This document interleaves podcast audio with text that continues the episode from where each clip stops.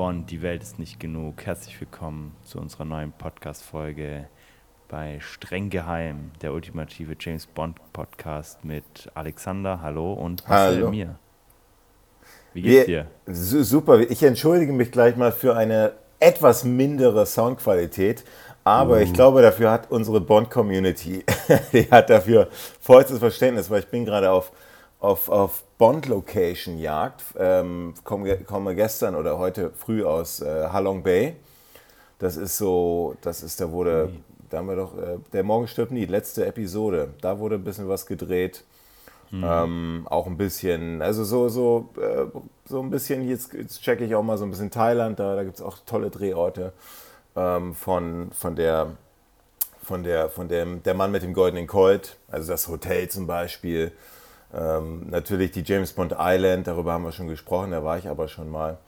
Und das wollte ich nur kurz an, anmerken. Ähm, Entschuldigung, ich bin habe ja volles Equipment hier gerade in, in Vietnam, deswegen ähm, hört man mich vielleicht leicht schlechter als sonst. Aber dafür gibt es ja Marcel, der hat ja ein tolles Mikrofon. Eine, eine, eine ich, ich, bin in meiner gewohnten Umgebung, äh, genau. in gewohnt guter Qualität. Genau, genau. Du machst das wett. Aber ich glaube, ja. das ist doch eine Entschuldigung, die kann man doch stehen lassen, oder? Die kann man doch Ja, auf lassen, jeden oder? Fall. Also wenn du uns dann, äh, wenn du von der Reise zurück bist, so ein paar Einblicke äh, mit uns teilst, äh, dann verzeihen wir dir alle, glaube ich. Ja, absolut. Also der Morgen stirbt nie, die Halong Bay, das war absolut der Wahnsinn. Das ist so richtig, ähm, genauso wie es im Fernsehen noch viel besser, wenn man wirklich da ist. Aber wir reden ja heute nicht über den Morgen stirbt nie, sondern wir reden über den nächsten James Bond-Film von Pierce genau. Brosnan, genau. den 19. The world is not enough. Die Welt ist nicht genug. Genau, das äh, Familienmotto ähm, der James Bond-Familie laut Jan Fleming ähm, zu lesen bei Im Geheimdienst Ihrer Majestät. Da ging es ja generell so um äh, Wappen und Stammbäume und so und da taucht das auch, auch aus und ähm, davon ist der, der Name Die Welt ist nicht genug auch ähm, entstanden. Basiert also nicht auf dem Buch kein Buchtitel, nein, sondern Aha. quasi ähm, der, das Familienmotto, das ja dann auch im Film äh, relativ spät und auch ähm, noch als Zitat von James Bond genannt wird. Mhm. Ja, die Welt ist nicht genug. Ähm, ich fange einfach mal direkt an und erzähle so ein bisschen, wie kam es zu dem Film, was sind die Besonderheiten. Ähm, wir schreiben jetzt, äh, du hast schon gesagt, den 19. Film der James Bond-Reihe und ähm, der spielt oder der wurde gedreht im Jahr 1999 und kam im selbigen Ende des Jahres dann auch in die Kinos am 9. Dezember in Deutschland. Dreharbeiten fanden von Januar bis Juni 99 statt. Und, ähm, ich kann mich noch erinnern, ich kann mich noch erinnern. Das ist ganz, äh, dass ich, als war ich noch ziemlich klein, da sind meine Eltern äh, in den Film gegangen. Und ich war da 7, 8, das war auch so meine 7, erste. 7, 8, ja der war meine erste Berührung so mit James Bond. Und dann weißt du, die, mhm. die Eltern, die dann so abends weggehen und so. und da durfte ich noch ein bisschen länger aufbleiben und Fernsehen gucken. Und die sind dann in den neuen James Bond-Film gegangen. Und das war 99, ja. Ja. Genau. Und ähm, ja, das Drehbuch stammt von Robert Wade, Neil Purvis und Bruce Firestein. Ähm, und ähm, ja, um das jetzt mal schon vorwegzunehmen, es dreht sich ja hauptsächlich auch so ein bisschen um die Entführung von M und ähm, das ist tatsächlich eine, eine Handlung, die so schon existierte, die übernommen wurde von dem James Bond-Roman Colon, ähm, Kolonnen, okay, nochmal, Colonel Sun von Kingsley Amis, also nicht von, von Jan Fleming, sondern von einem anderen Autor. Und ähm, genau, da wurde das dann quasi übernommen und somit in den, in den Film integriert. Zur Besetzung, da wirst du ja jetzt gleich nochmal eingehen, nur soweit äh, schon, von, schon ähm, vorweg. Pierce Brosnan ähm, in der Hauptrolle, da gab es also keine, keine großartigen Änderungen. Und deswegen ging das alles relativ problemlos und man konnte dann relativ schnell mit den Dreharbeiten dann auch starten, die in Türkei, Spanien, London, Frankreich, Schottland ähm, stattgefunden haben an unterschiedlichen Orten. Ähm, vielleicht erwähnenswert ist das Ilian Dunan Castle, äh, weil ich da schon war, auch innen drin. Oh. Das sieht man ja dann auch von, von drinnen. Ähm, von außen sieht es in echt genauso aus, innen drin ist, äh, ist es natürlich nicht so ähm, wie, wie im Film. Ähm, aber lohnt sich jeder, der mal in Schottland ist, äh, schaut sich das ähm, unbedingt an. Man kann, glaube ich, bis zu der Brücke, die Brücke sieht man ja, die ist relativ bekannt, äh, kann man, glaube ich, so hinlaufen und dann, wenn man dann wirklich rein will, muss man Eintritt zahlen. Äh, mit James Bond äh, findet man da jetzt nicht so viel. Dafür nimmt man dann eher über die Besitzer irgendwelche Dinge. Mhm. Genau, und ähm, ja, so ist es dann, dann entstanden. Ähm, die, die Dreharbeiten verliefen relativ problemlos. Ähm, das Einzige, was so ein bisschen kritisch war, war die, diese Bootsverfolgungsjagd ganz am Anfang. Da hat man erst keine Dreherlaubnis bekommen und die Londoner Behörden haben da ein bisschen gesagt, hm, nee, wollen wir eigentlich nicht. Und ähm, man hat sich dann schon mit Alternativen beschäftigt, aber dann hat man dort doch noch ähm, die Dreherlaubnis bekommen und so konnte man dann ganze sieben Wochen lang auf der Themse diese Eröffnungsszene ähm, drehen. Ähm, ähnlich spektakulär wie die Skiverfolgungsjagd, die uns in dem Film erwartet, die mit einer 170-köpfigen Crew, das muss man sich mal vorstellen, 170 Leute haben damit gearbeitet, vier Wochen lang gedreht worden ist, für eine vierminütige ja, viereinhalbminütige Skiverfolgungsjagd in, in der Welt ist, die Welt ist nicht genug. Mhm. Genau, und ähm, soweit eigentlich zu den, zu den Vorboten des Films. Ähm, das Budget betrug 135 Millionen. Ähm, Einspielergebnisse reden wir später drüber und dann kannst du ja mal was zur Besetzung noch sagen. Ja, ähm, die Besetzung, wir haben es erstmal mit zwei bekannten deutschen Schauspielern zu tun, die haben aber nur so Nebenrollen. Einmal der, als, äh, der Captain äh, Nicoli, das ist Justus von, Justus von Donani. Der spielt aber auch jetzt keine, keine große Rolle, aber den, der Justus von Donani, das ist ein, ein, ganz bekannter deutscher Schauspieler, den man zum Beispiel ja. auch jetzt vor kurzem, den fand ich irgendwie ganz gut, der Vorname. Aber, aber ist jetzt, ich will jetzt nicht so weit darauf eingehen. Der der äh, Claude Oliver Rudolph, das ist der zweite deutsche Schauspieler, der spielt da in Aserbaidschan, da vor der Mine, diesen einen Einweiser. Das ist auch so ein, ja, so ein, den, den kennt man so aus Das Boot vor allem. Ähm, und dann natürlich so viele so Soko, Tatorte, Küstenwache und, und diese ganzen deutschen Serien. Ähm, Übrigens aus Soko Stuttgart. Ach so, okay, ja, okay, da hat er, da hat, okay, da hat einer eine Recherche gemacht, super. Oder wusstest du schon? Ähm, Sage ich jetzt mal nicht, weil. Okay, okay. Dann haben wir Maurice äh, Bullion, das ist dieser Typ mit diesen Goldzähnen. Der wird gespielt von mhm. so einem DJ. So eine, ja, so eine Clifford, kenne ich nicht. Goldie heißt der. So, ja, muss man den kennen? Nee, ich, das ist mal, ich weiß nicht, ob er überhaupt noch ist, aber das war, ist ein DJ eigentlich. Ähm, der hat mhm. sich Goldie genannt. Ähm, ich glaube, der hat dann einfach ganz gut, das ist ja in, in, die Rolle ist ja quasi auch so ein, so ein Goldtyp, der irgendwie an den ganzen goldenen Sachen hängt. Ähm, wahrscheinlich hat man ihn deswegen irgendwie genommen, aber ist eigentlich kein, kein Schauspieler. Ähm, zu den Bond Girls, Denise Richard ist, ist die, die, was ist das, eine, so, eine, so eine Atomphysikerin? Ja. Ähm, ehemaliges Model kennt man irgendwie aus äh, ziemlich vielen so einen eigentlich nie, nie richtig guten Filmen. Vor allem nicht zum, zu den letzten. Also, also ich weiß nicht, vielleicht kannst du mal da was erwähnen, erwähnen aber, aber die macht eigentlich mittlerweile nur, nur noch so B-Movies. Und ähm, ja, oder und so und vor allem so Spoof-Movies, diese, diese, diese, diese Parodien. Aber ansonsten mhm. ist sie eigentlich äh, wirklich, ist James Bond so das einzig wirklich Erwähnenswerte bei ihr. Ähm, ja, also ich glaube, also sie, sie taucht, glaube ich, immer mal wieder, zumindest erinnere ich mich zumindest bei Friends, glaube ich. Auf, ja, ne, die, die, ähm, die, die, die sieht man auch ab und zu mal auf so Talkshows. So, aber, ja, aber immer dann nur so eine Folge oder so, zwei mhm. höchstens wahrscheinlich. Ähm, Okay. Als, ich sage jetzt mal, ja, kann man schon Stargast sagen. Mhm. Und äh, das zweite Bond-Girl ist Sophie Marceau, eine Französin. Die hat tatsächlich ein bisschen mehr schön gemacht. Also die kenne ich auch aus ein paar anderen Filmen. Also ähm, Braveheart zum Beispiel ist mit, mit mhm. Mel Gibson ganz bekannt. Ähm, äh, dann noch so eine, so eine relativ viele Liebesfilme äh, in, den letzten, in den letzten Jahren. Sie ist aber noch relativ aktiv. Ähm, ich weiß nicht, Lowell, Lowell kennt man vielleicht, aber so ein bisschen so eine so eine, so eine Mid, so eine, so eine, so eine Mid-Ager-Liebesfilme, die, auf die sie sich spezialisiert hat. Aber das sind schon sehr solide Filme, die sie gemacht hat. Also es ist eine solide Karriere.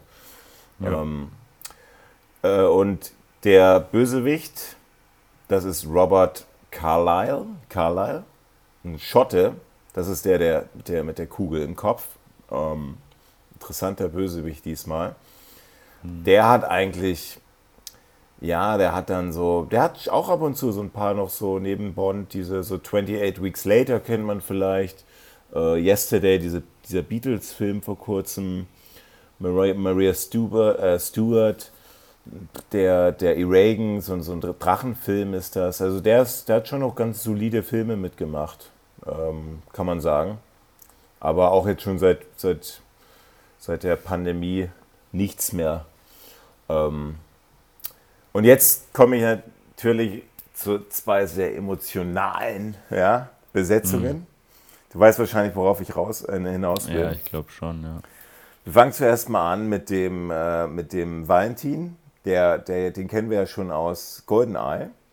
Goldeneye, ja. Ja, und das ist äh, Robbie Coltrane.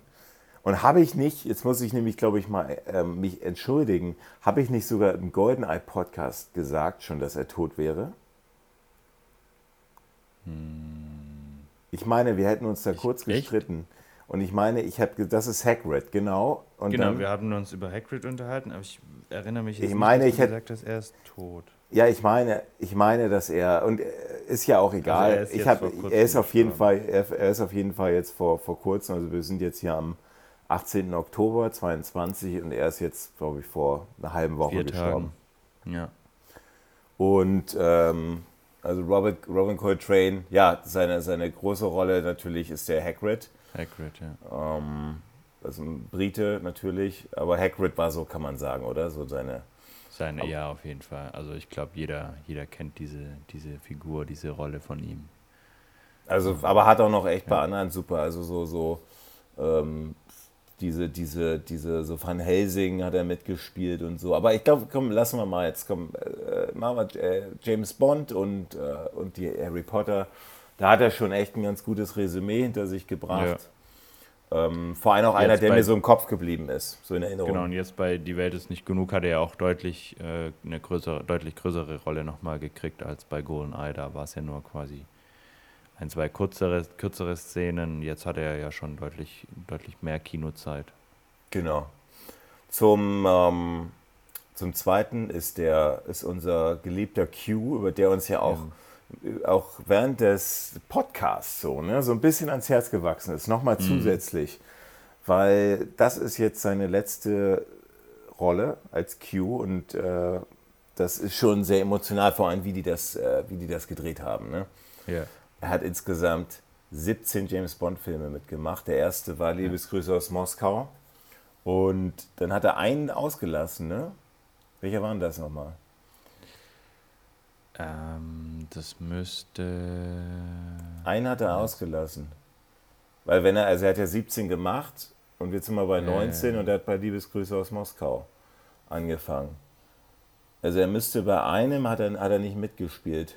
Wir können uns bestimmt die Zuschauer, bevor wir jetzt hier so lange rummachen, aber können uns die Zuschauer bestimmt aushelfen.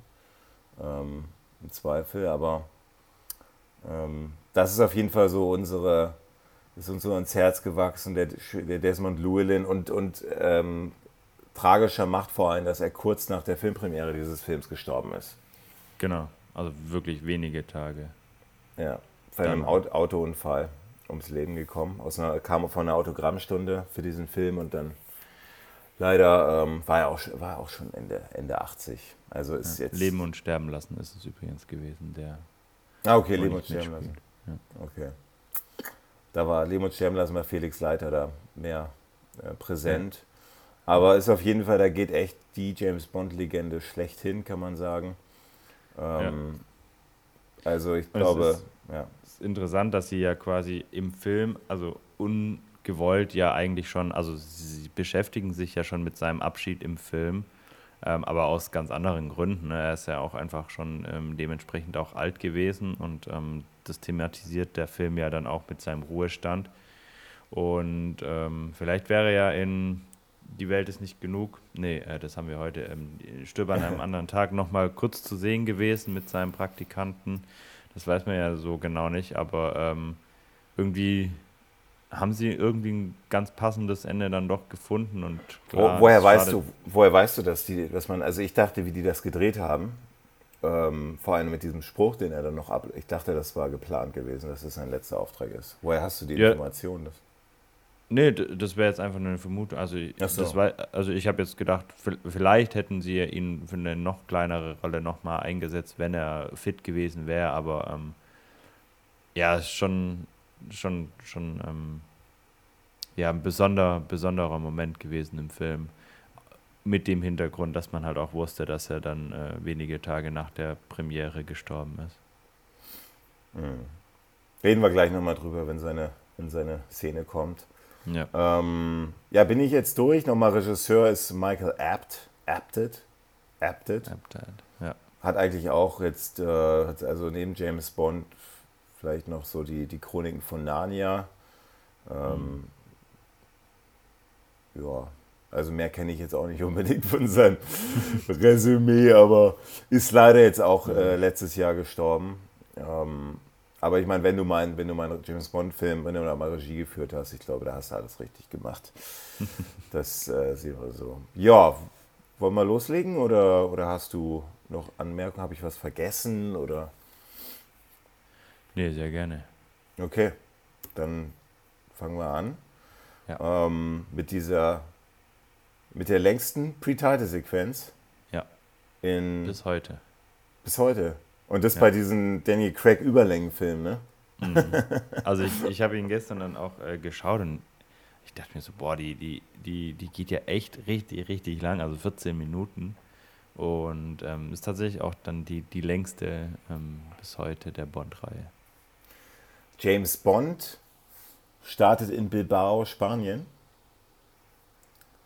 und gibt sich da, und das musst du mir mal genau erklären, das habe ich nicht so, also das ist so eine Art, er gibt sich so als Banker aus, ne? Ja. Ähm, nee, also er ist bei einem Banker. Okay. Also er ist ja bei so einem Schweizer Bankier, glaube ich. Ist, glaube ich, ein Schweizer, sagt er, glaube ich. Ähm, und er hat dem irgendwie das Geld beschaffen. Also der also der Schweizer hat dem, hat James Bond diese drei irgendwas Millionen, die umgerechnet ähm, 5 Millionen US-Dollar oder, oder hm. britische Dollar, das weiß ich jetzt gar nicht mehr genau, ähm, sind beschafft, die diesem King gehören, diesem Ah, genau, ja, genau. Diesem äh, reichen Typ. Öl, Ölmilliardär. Ja. Ölmilliardär, genau, der diese Pipeline bauen möchte. Ähm, aber ich habe mich tatsächlich auch, also dieses Geld ist ja, also so richtig, also man musste schon echt nachdenken, auch noch nach der Szene, was das jetzt für Geld ist und jetzt auch so nach dem Film immer noch so, hä, also es war ein bisschen wirr auf jeden Fall. Wird ja, wird ja dann auch ein bisschen erklärt, aber, ja. aber stimme ich dir zu. Und ähm, ja, Pierce Brosnan ist halt Pierce Brosnan, dann kommt da seine, diese Assistentin da an und er muss dann natürlich zweimal gucken. Mhm. Ähm, cool, wer er ist, aber, aber natürlich kommt es dann auch zu einer kleinen, zu einem kleinen Gefecht. Und ja, eigentlich ziemlich, ziemlich cool, wie James Bond sich dann da so mit so einem, wie, wie, wie dann so dieses Spezialseil hat, an diesem einen, an diesem einen diesem einen, diesem einen Handlanger dann da festbindet und sich dann darunter seilt von dem Gebäude. Das fand ich irgendwie schon eine coole Szene, hat mir gefallen. Ja, ja mir, mir, hat es auch gefallen. Ich, äh, ich, das ist, ich, ich glaube, das ist dieses, ähm, er geht ja davor zu diesem Vorhang und irgendwie zieht er da irgendwas raus. Ich, ich habe vermutet, das ist irgendwie vielleicht so ein Roll, Rolloband oder irgendwie so ein Vorhang, Vorhangstangenband oder so. Und ähm, ja, es ist auch ganz cool gemacht, weil der, der Typ hält sich ja dann noch an diesem, an diesem Tisch fest, sodass James Bond unten nicht ankommt. Und dann äh, wippt James Bond ja noch äh, auf und ab, sodass er äh, wirklich auch, auch unten an äh, ankommt. Ähm, auf jeden Fall sehr, sehr smart ähm, gelöst. Mhm. Also vor allem wie James, also das ist das so eine typische Szene, wo das, was ich auch mal angesprochen habe, dass Pierce Brosnan einfach die Frisur sitzt einfach mhm. immer. Er ja. hangelt sich da an so einem an so einem Hochhaus runter und landet dann, klar, nicht ganz, aber landet dann auf der Straße und also es sieht so aus, als ob er irgendwie gerade aus dem, aus dem Schneider rauskommt, ja. ja. Und, und das ist schon so, ja, darüber haben wir schon länger gesprochen, so ein bisschen comic comicartig, comichaft. So ein bisschen dieses, dieses über, über, ähm, Übermensch. Ja. ja. Das ist das, ja. was, was Pierce Brosnan ja als James Bond geprägt hat, diese Persona. Ja, also das, das sehen wir auch noch mehrfach in diesem Film, dass bei jeder Action-Szene, wo er mal ein bisschen rennen muss oder so, hinter ihm explodieren alle Dinge und er rennt äh, mit dem, äh, mit, mit ohne Kratzer rennt er da einfach davon und äh, in der nächsten Szene ist er schon wieder aus dem Ei gepellt. Genau. Ähm, aber trotzdem wahnsinnig, ja. wahnsinnig äh, charismatischer Typ. Aber haben wir ja schon öfters drüber gesprochen. Ja, ähm, ja und ich finde auch, dass, ähm, um das vielleicht jetzt schon zu erwähnen, ich finde auch in Die Welt ist nicht genug, ist Pierce Brosnan extrem gut. Er gefällt mir in Die Welt ist nicht genug tatsächlich, ich glaube, mit am besten von seinen Filmen. Der also dritte, also er persönlich. Der, ja, ist nicht der Film, sondern tatsächlich nur er als, als, als Schauspieler. Das ist ein sehr, sehr guter Punkt eigentlich. Ich habe jetzt gar nicht dran gedacht, aber kann es sein, dass so James Bond immer so durchschnittlich drei Filme brauchen, bis sie so richtig ihre mhm. Rolle gefunden haben. Also bei, bei, James, bei Sean Connery wäre das Goldfinger. Goldfinger. Bei George Lazenby wäre es gar nichts, hat er, weil er die nicht gefunden bei Dalton hat. auch nicht. Bei Timothy Dalton, ja, der hat die schon relativ schnell gefunden, würde ich der sagen. Der hat sich relativ schnell, ja. Aber lass uns mal chronologisch, du hast jetzt äh, Roger Moore übersprungen. Der dritte Roger Moore-Film, was war das? Der Mann mit dem goldenen Colt? Oh. Ja, war jetzt auch nicht, auch nicht war das so. Der, war das der Mann mit dem goldenen Colt? Oder? Nee, das war der Spion, der mich liebte. Also siehst du, da hat er gesagt. Ja, da war der gut, ja. Siehst du, siehst du? Stimmt, also jetzt, also bei Connery und Roger Moore war tatsächlich der dritte fast immer der beste. Ja, und jetzt guck dir mal, und dann Daniel Craig, der hat ja als drittes Skyfall gemacht. Skyfall, ja oh, das ist ein Muster. Ja, ja, und jetzt überleg doch mal, und jetzt sagst jetzt du auch Pierce noch Brosnan. Pierce Brosnan. Ich glaube, ah, die, aber ob das der beste Film von allen Vieren ist? Nee, das heißt ja, nee, nee, nee, da haben wir genau dasselbe Problem wieder wie bei, dem, bei unserer Bonusfolge. Das heißt ja nicht, wenn du sagst, ähm, der James Bond hat dir am besten gefallen. Das war ja deine These, der Pierce Brosnan mhm. als Schauspieler. Das heißt ja nicht, mhm. dass der Film gleichzeitig gut sein muss. Ja. Das heißt ja einfach ja. nur, er hat dir als Schauspieler wahnsinnig imponiert. Ja. Also, vielleicht können wir das mal so in den Raum schmeißen und da kann sich ja vielleicht mal ein Hörer äh, melden. Vielleicht hat der ja hat der ja, auch, vielleicht gibt es da irgendwie, aber es ist einfach mal so eine These, die wir hier aufstellen, die vielleicht, vielleicht mal echt zu, äh, zu, zu erörtern wäre. Aber macht ja Sinn, man braucht eben auch ein bisschen Anlauf. Ein bisschen Anlauf, ja. Mhm. Schnitt ähm, ins MI6 Hauptquartier. Und das ist jetzt auch so ein bisschen der Grund, wieso diese Peter-Sequenz so unglaublich lang ist, weil es einfach zwei, zwei verschiedene Szenen sind. Und vor allem auch Zeitsprünge. Ja. Und das haben wir ja noch nicht so oft. Diese Zeitsprünge in Pre-Title-Sequenzen sehr, sehr selten. Hier haben wir die. Ähm, ja, der, der, der Robert King, der holt sein Geld ab, richtig? Genau, also James Bond hat ja das Geld äh, besorgt und mitgebracht und der Robert King ist dann da schon bei M. Das ist ein Freund, alter Freund von M ist Genau, alter ja. Studienkollege, die haben zusammen in Oxford studiert oder irgendwo. Ähm, deswegen und, kennen die sich. Ja, genau. Und James Bond gibt davor, bevor er dann quasi zu M ins Büro geht, das Geld noch unten, wahrscheinlich bei Q ab. Also ich vermute mal, es wird jetzt nicht explizit erwähnt, dass es bei Q ist, aber also würde ja Sinn ergeben, wenn es quasi in die Abteilung Q gehen würde. Genau, und jetzt kommen wir zu einer kleinen Schlüssel. Wir kennen es eine Kleinigkeit eigentlich nur, wo, wo ähm, Anne äh, mit, mit, mit James Bond und, die, und dem King im Büro sind und, und äh, James Bond dann, was trinkt er dann? Martini oder so, so einen kalten? Whisky, glaube ich. Genau, genau. Trinkt dann, trinkt dann, trinkt dann kalten Whisky. Genau, und King ist quasi schon vorgegangen, hat sich quasi verabschiedet und geht sein Geld holen. Ähm, und M möchte quasi mit James Bond die erfolgreiche Mission feiern, indem sie ihm Whisky anbietet. Und ähm, Whisky auf Eis natürlich. Mhm. Und dann ähm, bemerkt James Bond, dass da irgendwas nicht stimmt und äh, sieht dann, dass an seinen Händen ja so Bläschen und Schaum sich bildet. Und kombiniert dann, oh, irgendwas war an dem, an, das ist schon, schon, schon eine krasse äh, Kombination, ne? Also so irgendwie bilden sich Bläschen an den, den Fingern und er weiß direkt, dass es von, von dem Geld ist.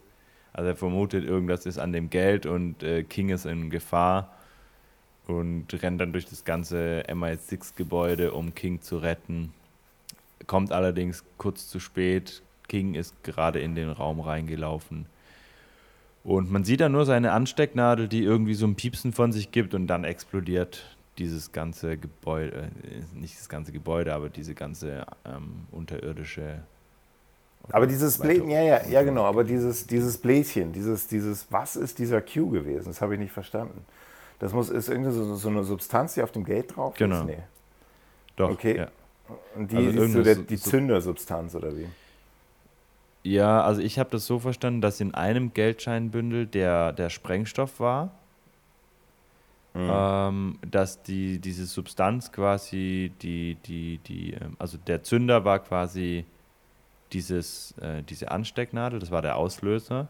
Genau, von dem King. Magnetisch ja. oder so, oder wenn die sich quasi mit dem, mit dem, mit dem äh, Sprengkopf quasi verbindet, dann explodiert der Sprengkopf und ähm, diese Substanz auf dem Geld äh, löst eben diese Explosion aus. So habe ich es verstanden. Ja. Kann, ist, schon, ist schon realistisch.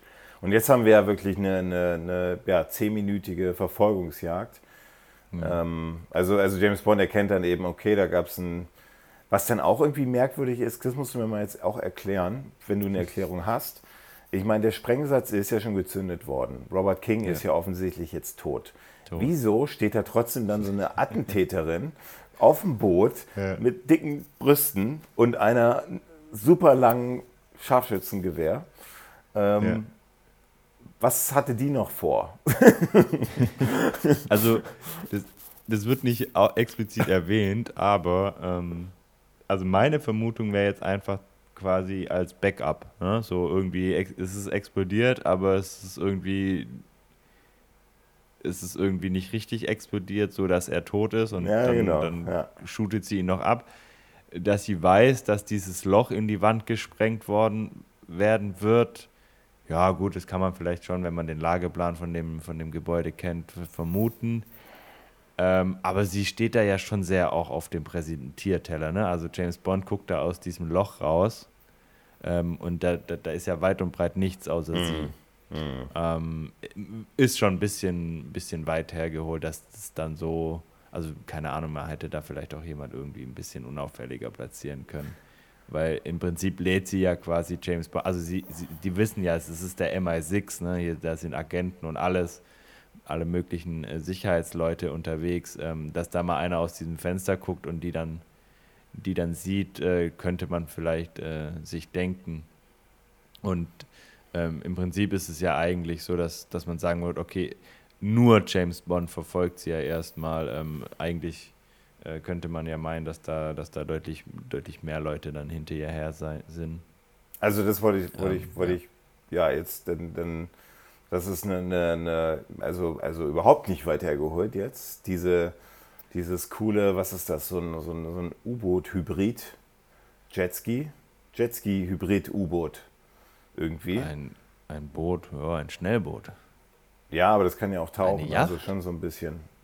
Ja, schon, kann ja tauchen. Also so ganz, ja. ist ja schon U-Boot, U-Boot, Jetski von der Form. glaube ich, eher von der Form, von der Form ist ein, es ein Jetski. Ja. Funktion ist ähm, Boot und U-Boot. Also so ein, so ein Schnellboot und U-Boot.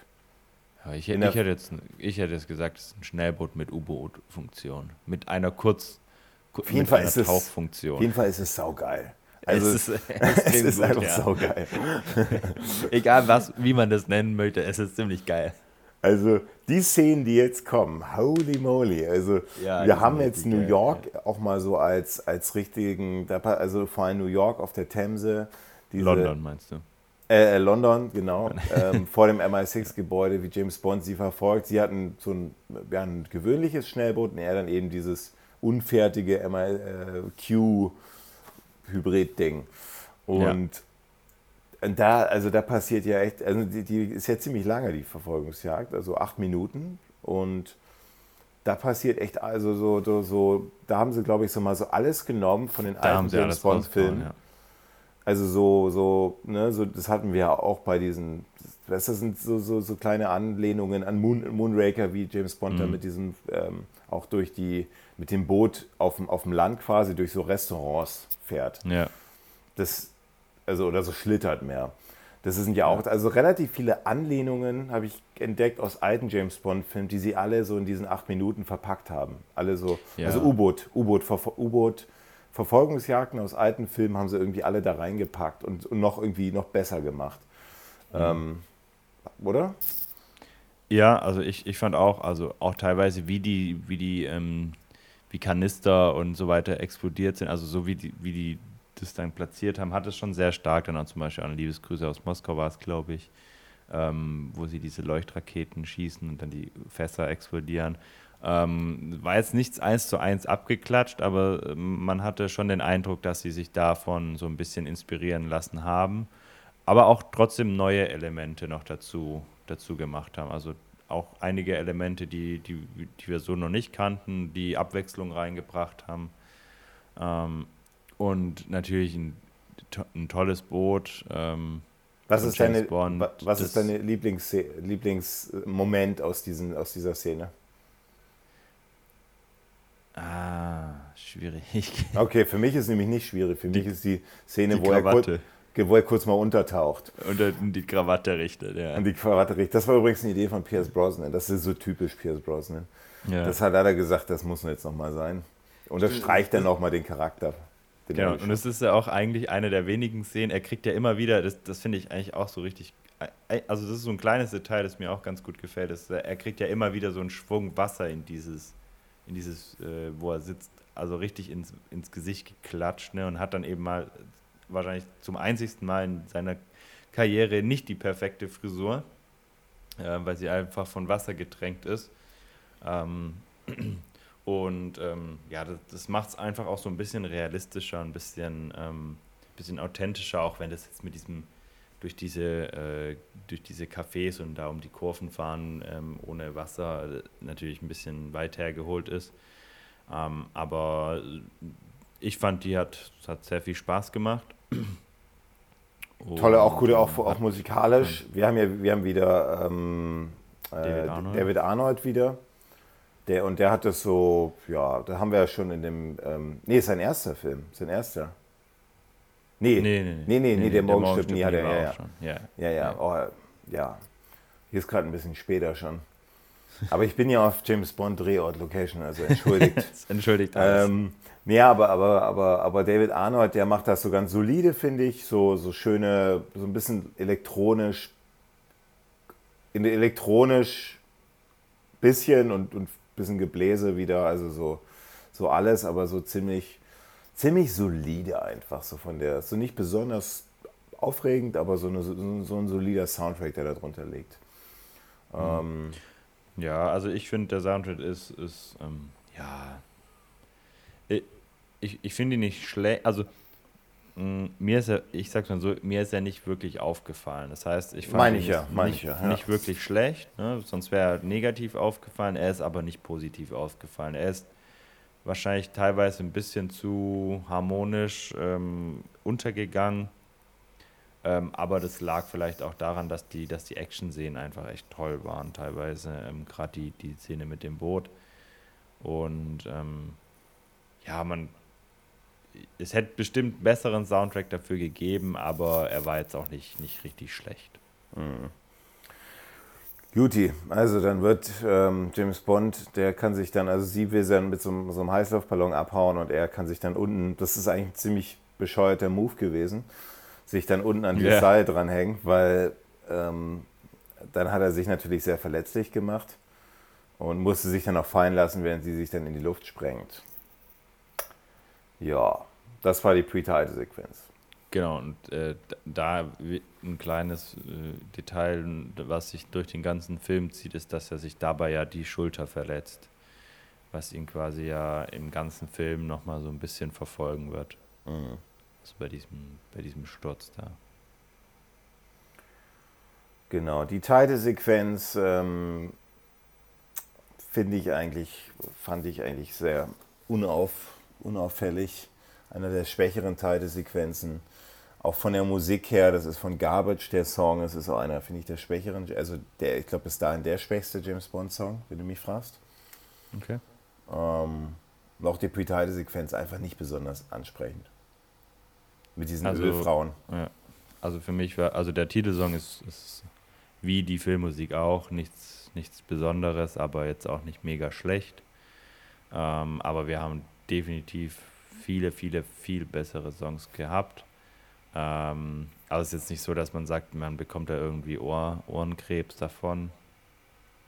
Aber ja, von, von den James Bond ähm, Soundtracks bis jetzt ähm, würde ich ihn auch tatsächlich in, in, in die untere, das untere Viertel stecken. Und die Title-Sequenz mit diesen Öldingern, ich finde also in, in Öl. Ich die schlechteste bis jetzt. Ich finde ich find, ja. ich, ich find die ganz schlimm. Also was heißt ganz schlimm? Also, also das ist ja diese, diese, diese, die, die, die Frauen und so und die, die Gegenstände sind ja so von Öl überzogen und dann hast du auch dieses, diesen Regenbogeneffekt, die, wenn quasi Wasser auf Öl trifft, dann hast du ja diese Regenbogeneffekte und das ist auch sehr stark und aber es, es sieht einfach nicht gut aus, finde ich. Es sieht einfach eher so, also ich habe gestern, als ich es mir dann angeguckt habe, dachte ich mir so, hä, habe ich, äh, hab ich mir irgendwas eingeworfen oder, also so ein bisschen wie auf so einem LSD-Trip. Ja, ja, ja. Habe ich mir ja. vorgestellt. Also ich, ich fände es nicht gut. Mir gefällt er überhaupt nicht. Ja. Nee, stimme ich dir zu. Stimme ich dir zu. Das ist schade, weil die Teile-Sequenz ja. eigentlich ziemlich stark war. Ne? Ja. Ja, dann gibt es eben. Pre- ja. Pre-Title-Sequenz äh, zusammenfassend ähm, super gelungen. Genau. Die nächste Szene das ist auf diesem, in Schottland, spielt auf dem, auf, auf diesem, ja, so ein temporäres MI6 Hauptquartier, wo eben auch die Beerdigung von dem King spielt. Hm. Und ähm, ja, James Bond ist dann eben, also das haben sie, finde ich, wieder, haben sie mir da so ein paar, dieses, dieses klassische ähm, wir bauen jetzt mal so ein MI6-Hauptquartier in eben da, wo es jetzt gerade, wo es gerade passt. Also wo wir mhm. gerade sind, also ob sie jetzt in Ägypten sind, dann so ein ägyptisches Team. Jetzt sind sie auf so einer schottischen Burg. Genau. Und haben da dann eben auch wieder Qs Werkstatt eingebaut mit irgendwelchen Schottenröcken, die dann da mit Dude, aus Dudesäcken irgendwie eine, eine schießen und so weiter. Ja. Fand, ich, fand ich sehr. Ähm, ja, da bekommt James Bond dann einen Auftrag. Oder, genau. oder, oder so, so erstmal nicht, aber wider also, Willens, wider Willen kann man sagen. Ja, also im Prinzip wird ihm der Auftrag ja nicht entzogen, weil er hat ihn ja nicht, nicht gegeben wegen seiner äh, Schulterverletzung. Ähm, und ähm, er muss dann quasi noch erstmal mit der, mit der Ärztin ähm, schlafen, die ihn dann quasi für arbeitsfähig einstuft und erst dann kriegt er tatsächlich diesen, diesen Auftrag. Seine das, ist natürlich, das ist natürlich, ja. ist natürlich sehr fragwürdig äh, heute, heutzutage, ne?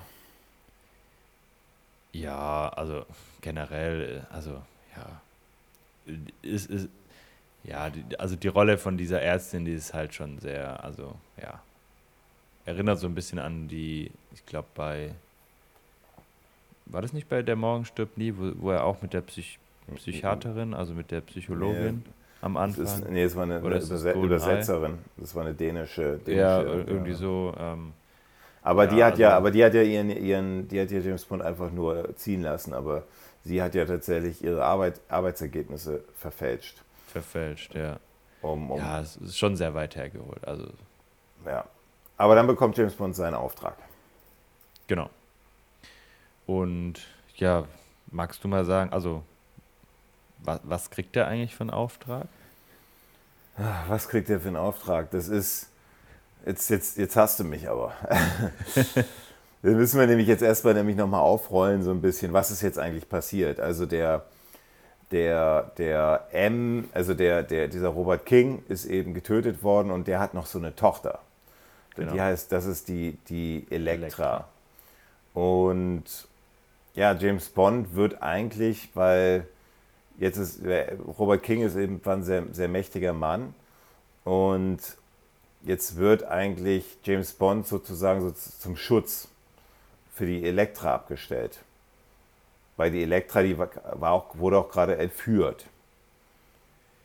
Ja, das, das, ist schon ein bisschen her, die Entführung, die ist schon ein bisschen her. Also äh, James Bond wird quasi, also erstmal geht es äh, darum, ähm, den, den Mörder zu finden. Also wer dieses Geld quasi verunreinigt hat und diese Bombe da reingeschmuggelt hat, um King zu töten, der soll gefunden werden und gleichzeitig eben Elektra ähm, beschützt werden. Hm. Die aber dann natürlich ja nicht so, nicht so, nicht so äh, überzeugt ist. Hm. Aber das ist so, ja, das ist dann eben so der Auftrag. Wir, wir haben, dann geht es natürlich, wie gesagt, nach der Auftragserteilung geht es wie immer, oder das letzte Mal diesmal in Qs Labor. Hm. Und Q stellt dann seinen neuen, seinen neuen Assistenten vor. Den, nee, oder genau. war, war der schon mal bei der, der war doch auch bei der Maul stirbt? Nee. Nee, war noch nicht. Nee, nee, nee, der war zum ersten Mal. Ja. Genau. John äh, Cleese. Kommt, kommt, genau, kommt im, im nächsten Film aber auch wieder vor. Ähm, James Bond, also er wird nicht namentlich erwähnt im Film, aber James Bond sagt zu ihm einfach, er heißt R, also R, ähm, mhm. weil das ja auf Q folgen würde. Ähm, und deswegen gibt er ihm den Namen R, äh, R ähm, ja, hat, finde ich, ähm, mir ist zu, die Rolle von R, also von John Cleese, ist, ist mir zu drüber. Ja, der stellt, der stellt einfach diesen klamaukigen ja, äh, Idioten da. Der ist ja, ja, John Cleese, den kennt man ja vor allem aus Monty Pythons und das war natürlich auch so ein bisschen dieser, also du kennst ja Monty Pythons mit diesen, hm. ist ja diese Comedy-Truppe mit äh, Das Leben des Brian und so. Und das ist natürlich so ein bisschen dieser, dieser, das Gimmick, was sie ihm hier auch gegeben haben. Ich finde es auch ein bisschen, wie Q ihn dann da verarscht da die ganze Zeit, ja. irgendwie so ein ja. bisschen fremd, ne? Ja, ja, das, das passt halt auch nicht so richtig äh, zu dem zu dem Q, den wir eigentlich so kannten. Klar, es ist auch so ein bisschen witzig. Man hat es, hätte das ja schon einbinden können, so ein bisschen, aber halt nicht, nicht quasi so übertrieben. Also erst bleibt da seine Jacke in dem Auto kleben und das kann man ja, das ist ja noch okay, aber dann ähm, der stolpert ja quasi von Fettnäpfchen zu Fettnäpfchen Q ist dann ziemlich genervt von ihm ähm, und äh, motzt ihn dann ja auch re relativ deutlich an und sagt, ja, sie sollen nicht denken, irgendwie, sie sollen arbeiten, irgendwie sowas sagt er dann auch zu ihm. So. Ähm, also ist schon ein bisschen, bisschen too much, finde ich. Hm. Und dann kommt es zu, diesem, zu dieser Abschiedsszene von Desmond Llewellyn. Ja.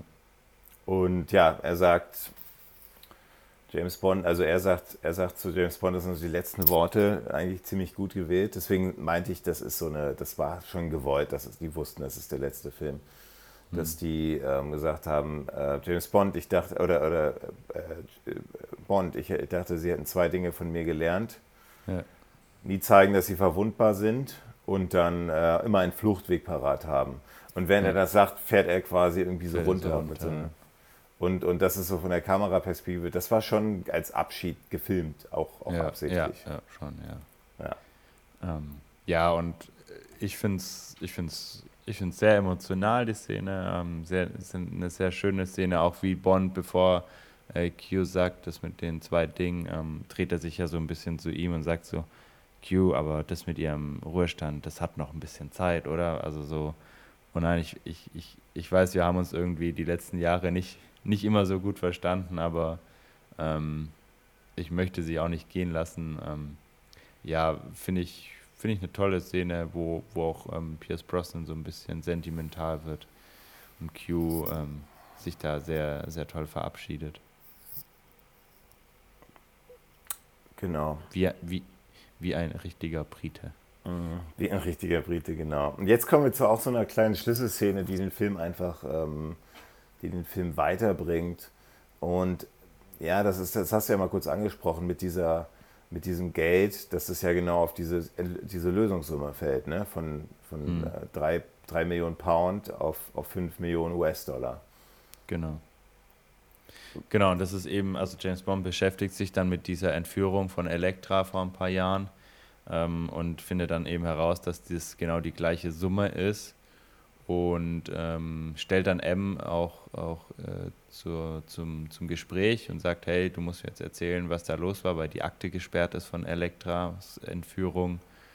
Und ähm, sie erzählt dann eben, ja, damals, äh, sie, er wurde, also Elektra wurde von dem, dem entführt. Ähm, es gab eine Lösegeldforderung. Sie hat gegen ihren Mutterinstinkt gesagt, wir zahlen nicht, sondern sie wollte quasi Elektra als Köder benutzen, um an diesen Terrorist heranzukommen.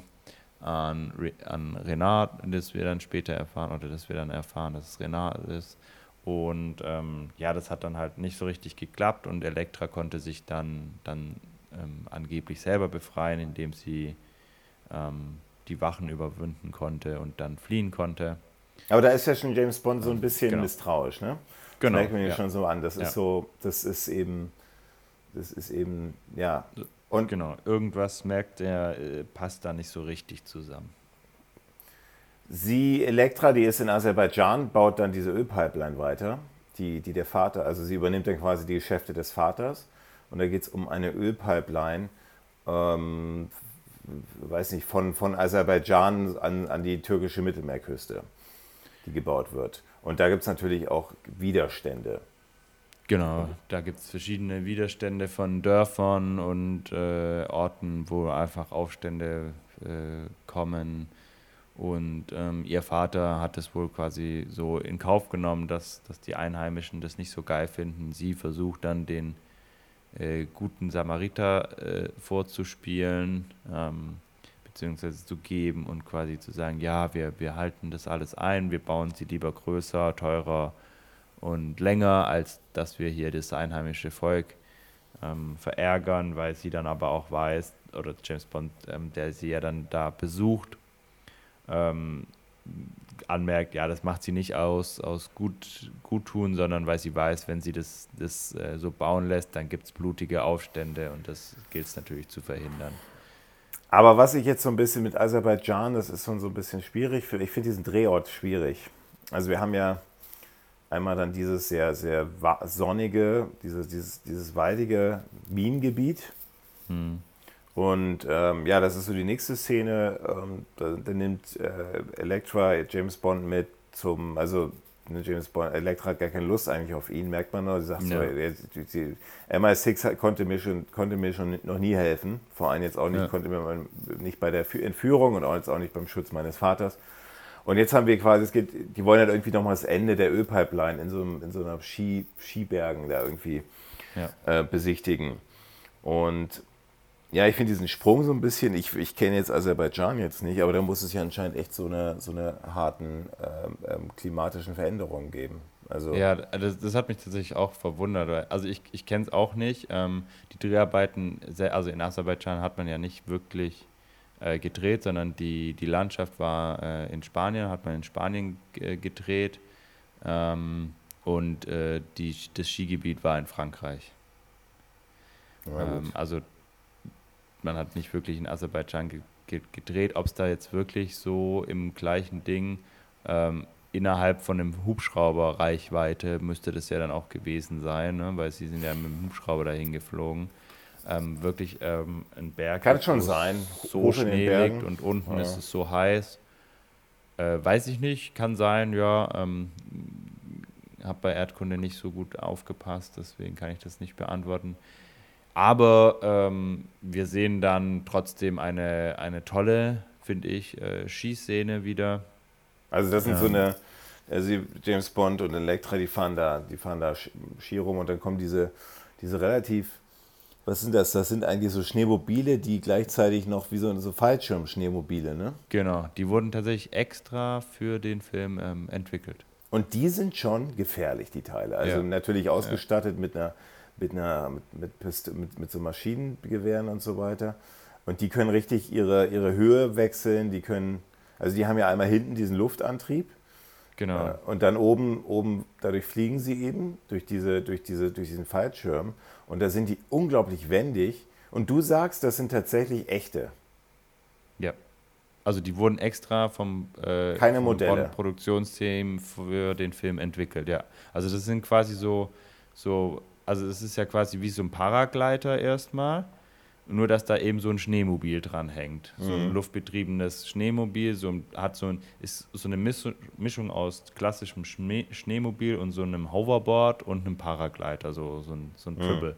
So ein bisschen wie wir es ja bei, bei, diesem, bei diesem Boot hatten, wo so ein bisschen U-Boot, Schnellboot und äh, keine Ahnung, ähm, Jetski äh, in einem ist, haben wir da einfach auch nochmal so ein wirklich eigentlich tödliches, äh, tödliche Waffe, die halt diesen Vorteil haben, dass sie nicht nur runterfallen, sondern dass sie auch wieder aufsteigen können durch diesen Luftantrieb, dass sie landen können, ähm, dann im Schnee einfach weiterfahren und wie man dann ja auch später sieht, äh, auch ein zweites Mal einfach wieder einen Fallschirm Fallschirm ähm, ziehen können. Und, ähm, das fand ich cool, das war ein cooler weiter. Dreh. Das ja. war eine coole, das war so, das, also ich fand diese Das war so ein Überraschungsmoment, ne? So. Das war so, hast du jetzt nicht erwartet. Ja, und genau, vor allem, ja. ich fand diese Dinge echt, die, also da fand ich echt, das, die wurden James Bond echt gefährlich.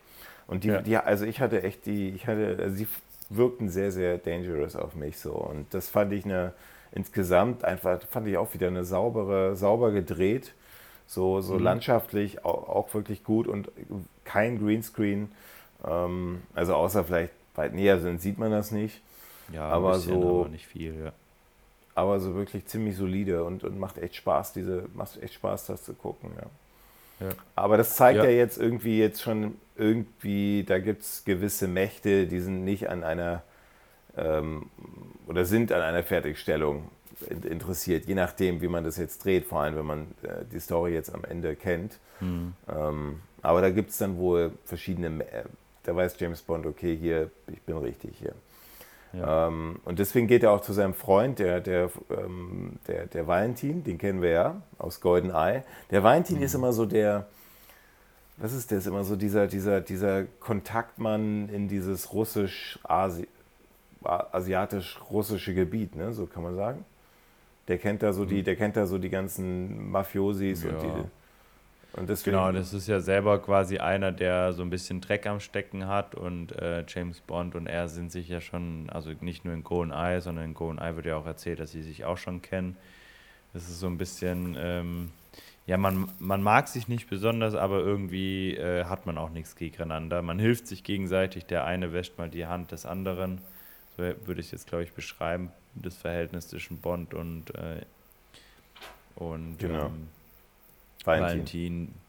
Genau. Ähm, ja, also ich finde gerade bei Die Welt ist nicht genug, ähm, hat Valentin Dimitriov, Dimitrovic, Dimitrov, hm. ich nenne ihn einfach nur Valentin, eine ähm, ähm, ne gelungene Rolle. Ich finde, das ist ein toller Charakter, der, der ganz viel so in sich birgt. Ähm, wo man weiß, okay, äh, das ist, ist, tatsächlich eine interessante Rolle.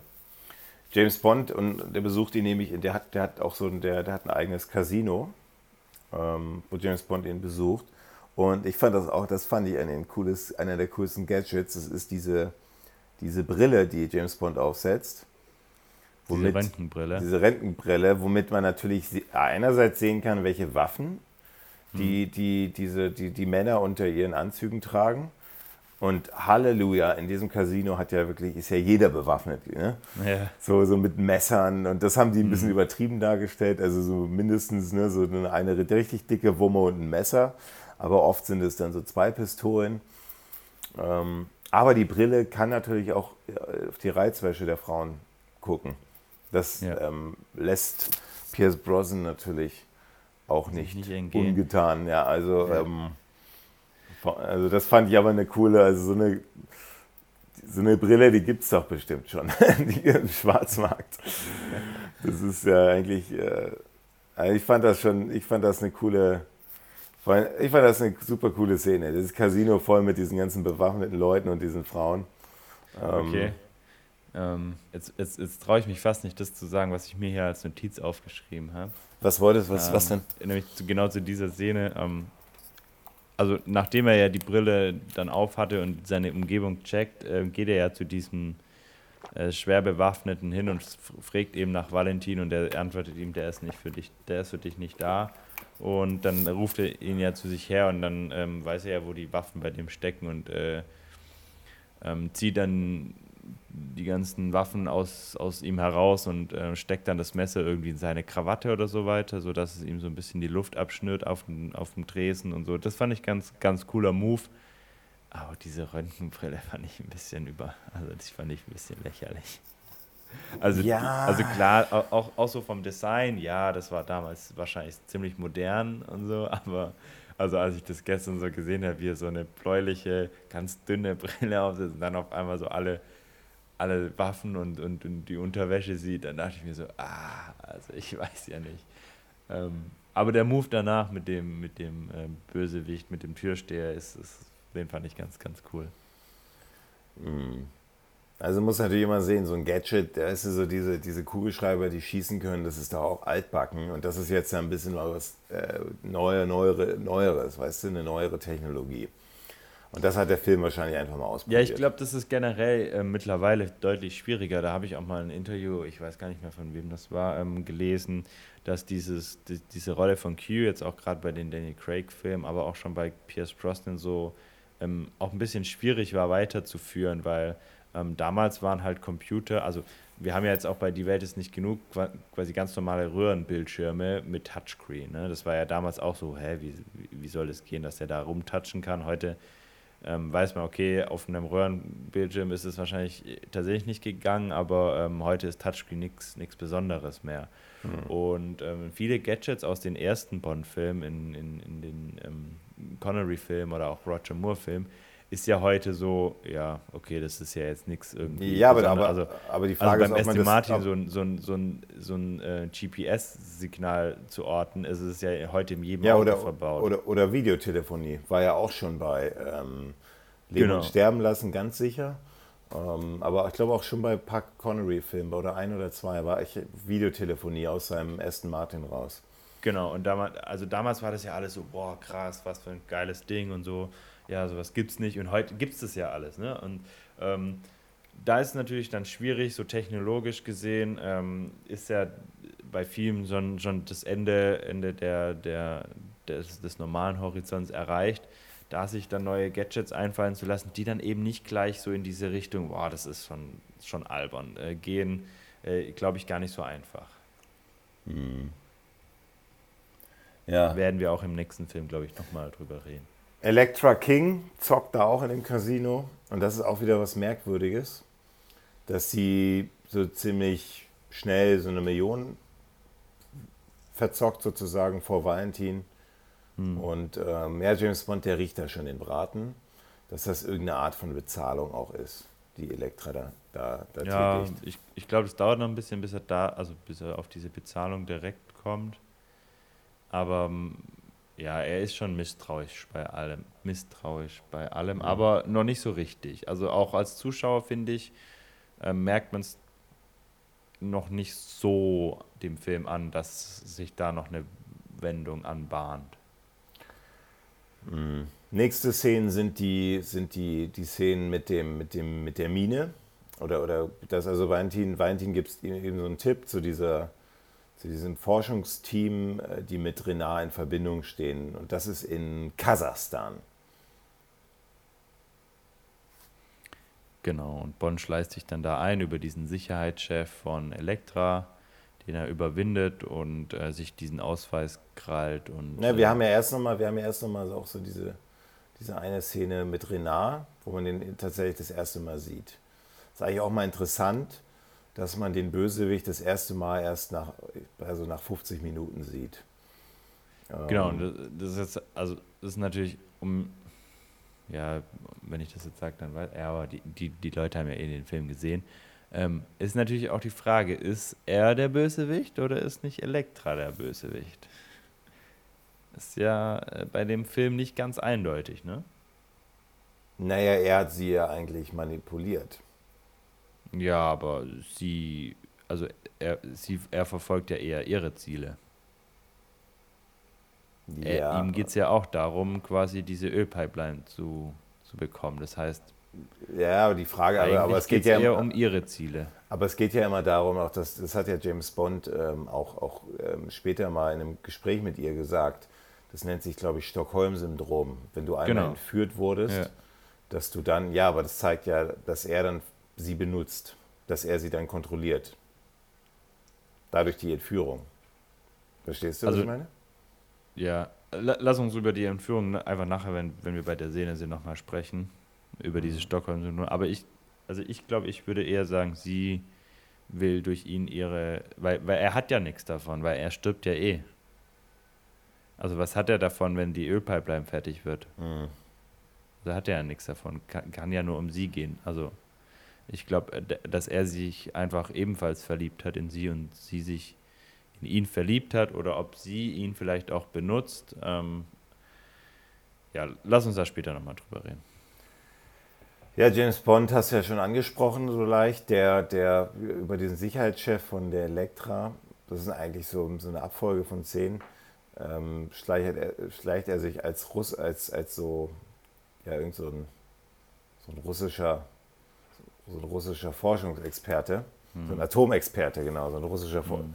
Atomexperte in diese Mine. Und das ist eigentlich ganz witzig, diese Abfolge von Szenen, ähm, wie James Bond da einen nach dem anderen da, äh, oder, oder vor allem den Sicherheitschef erstmal erledigt und dann ähm, ja, nach Kasachstan mit denen fliegt. Man sich dann quasi als so dieser Atomphysiker da ausgibt, der eigentlich da hätte hin sollen. Genau.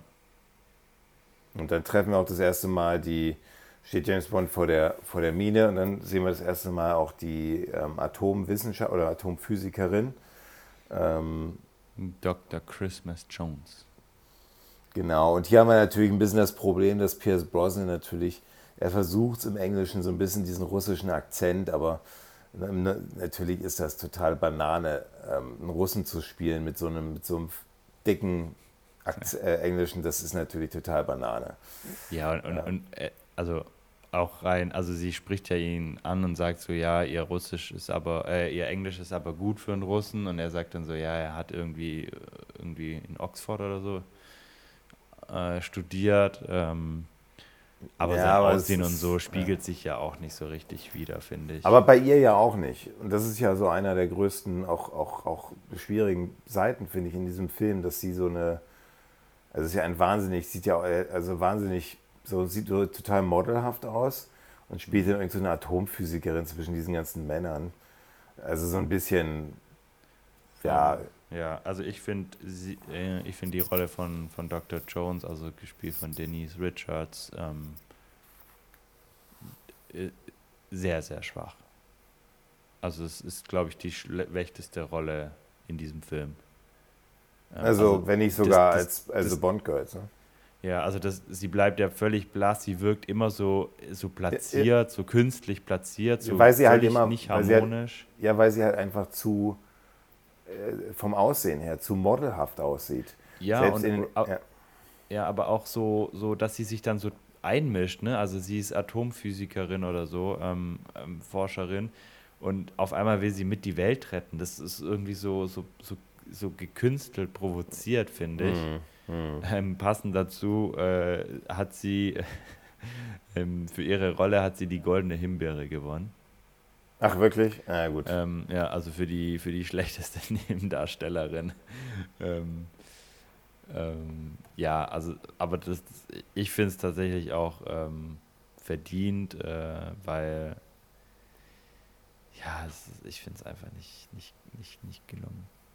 James Bond fährt dann. Sie, sie, wurde übrigens auch nominiert für, die schlechteste, für das schlechteste Leinwandpaar zusammen mit Pierce Brosnan. Oh Mann.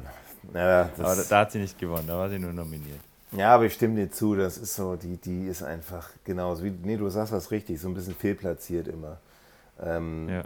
Das ist. Die haben die Produzenten, die wollten einfach dem männlichen Auge noch ein bisschen was bieten. Ähm, aber natürlich komplett. Also das, das, das hätte man mit einer viel, ich meine, die haben sie ja versucht, sie ist ja eigentlich eine sehr starke, äh, starker Charakter, so ja. was sie sagt und sie, sie lässt sich auch nicht von Männern unterkriegen und so. Ja. Aber also nicht so wie diese, dieses eine weinerliche, wir haben ja auch so ein paar weinerliche Bond-Girls mal gehabt, die fand ich ja immer ein bisschen schwierig.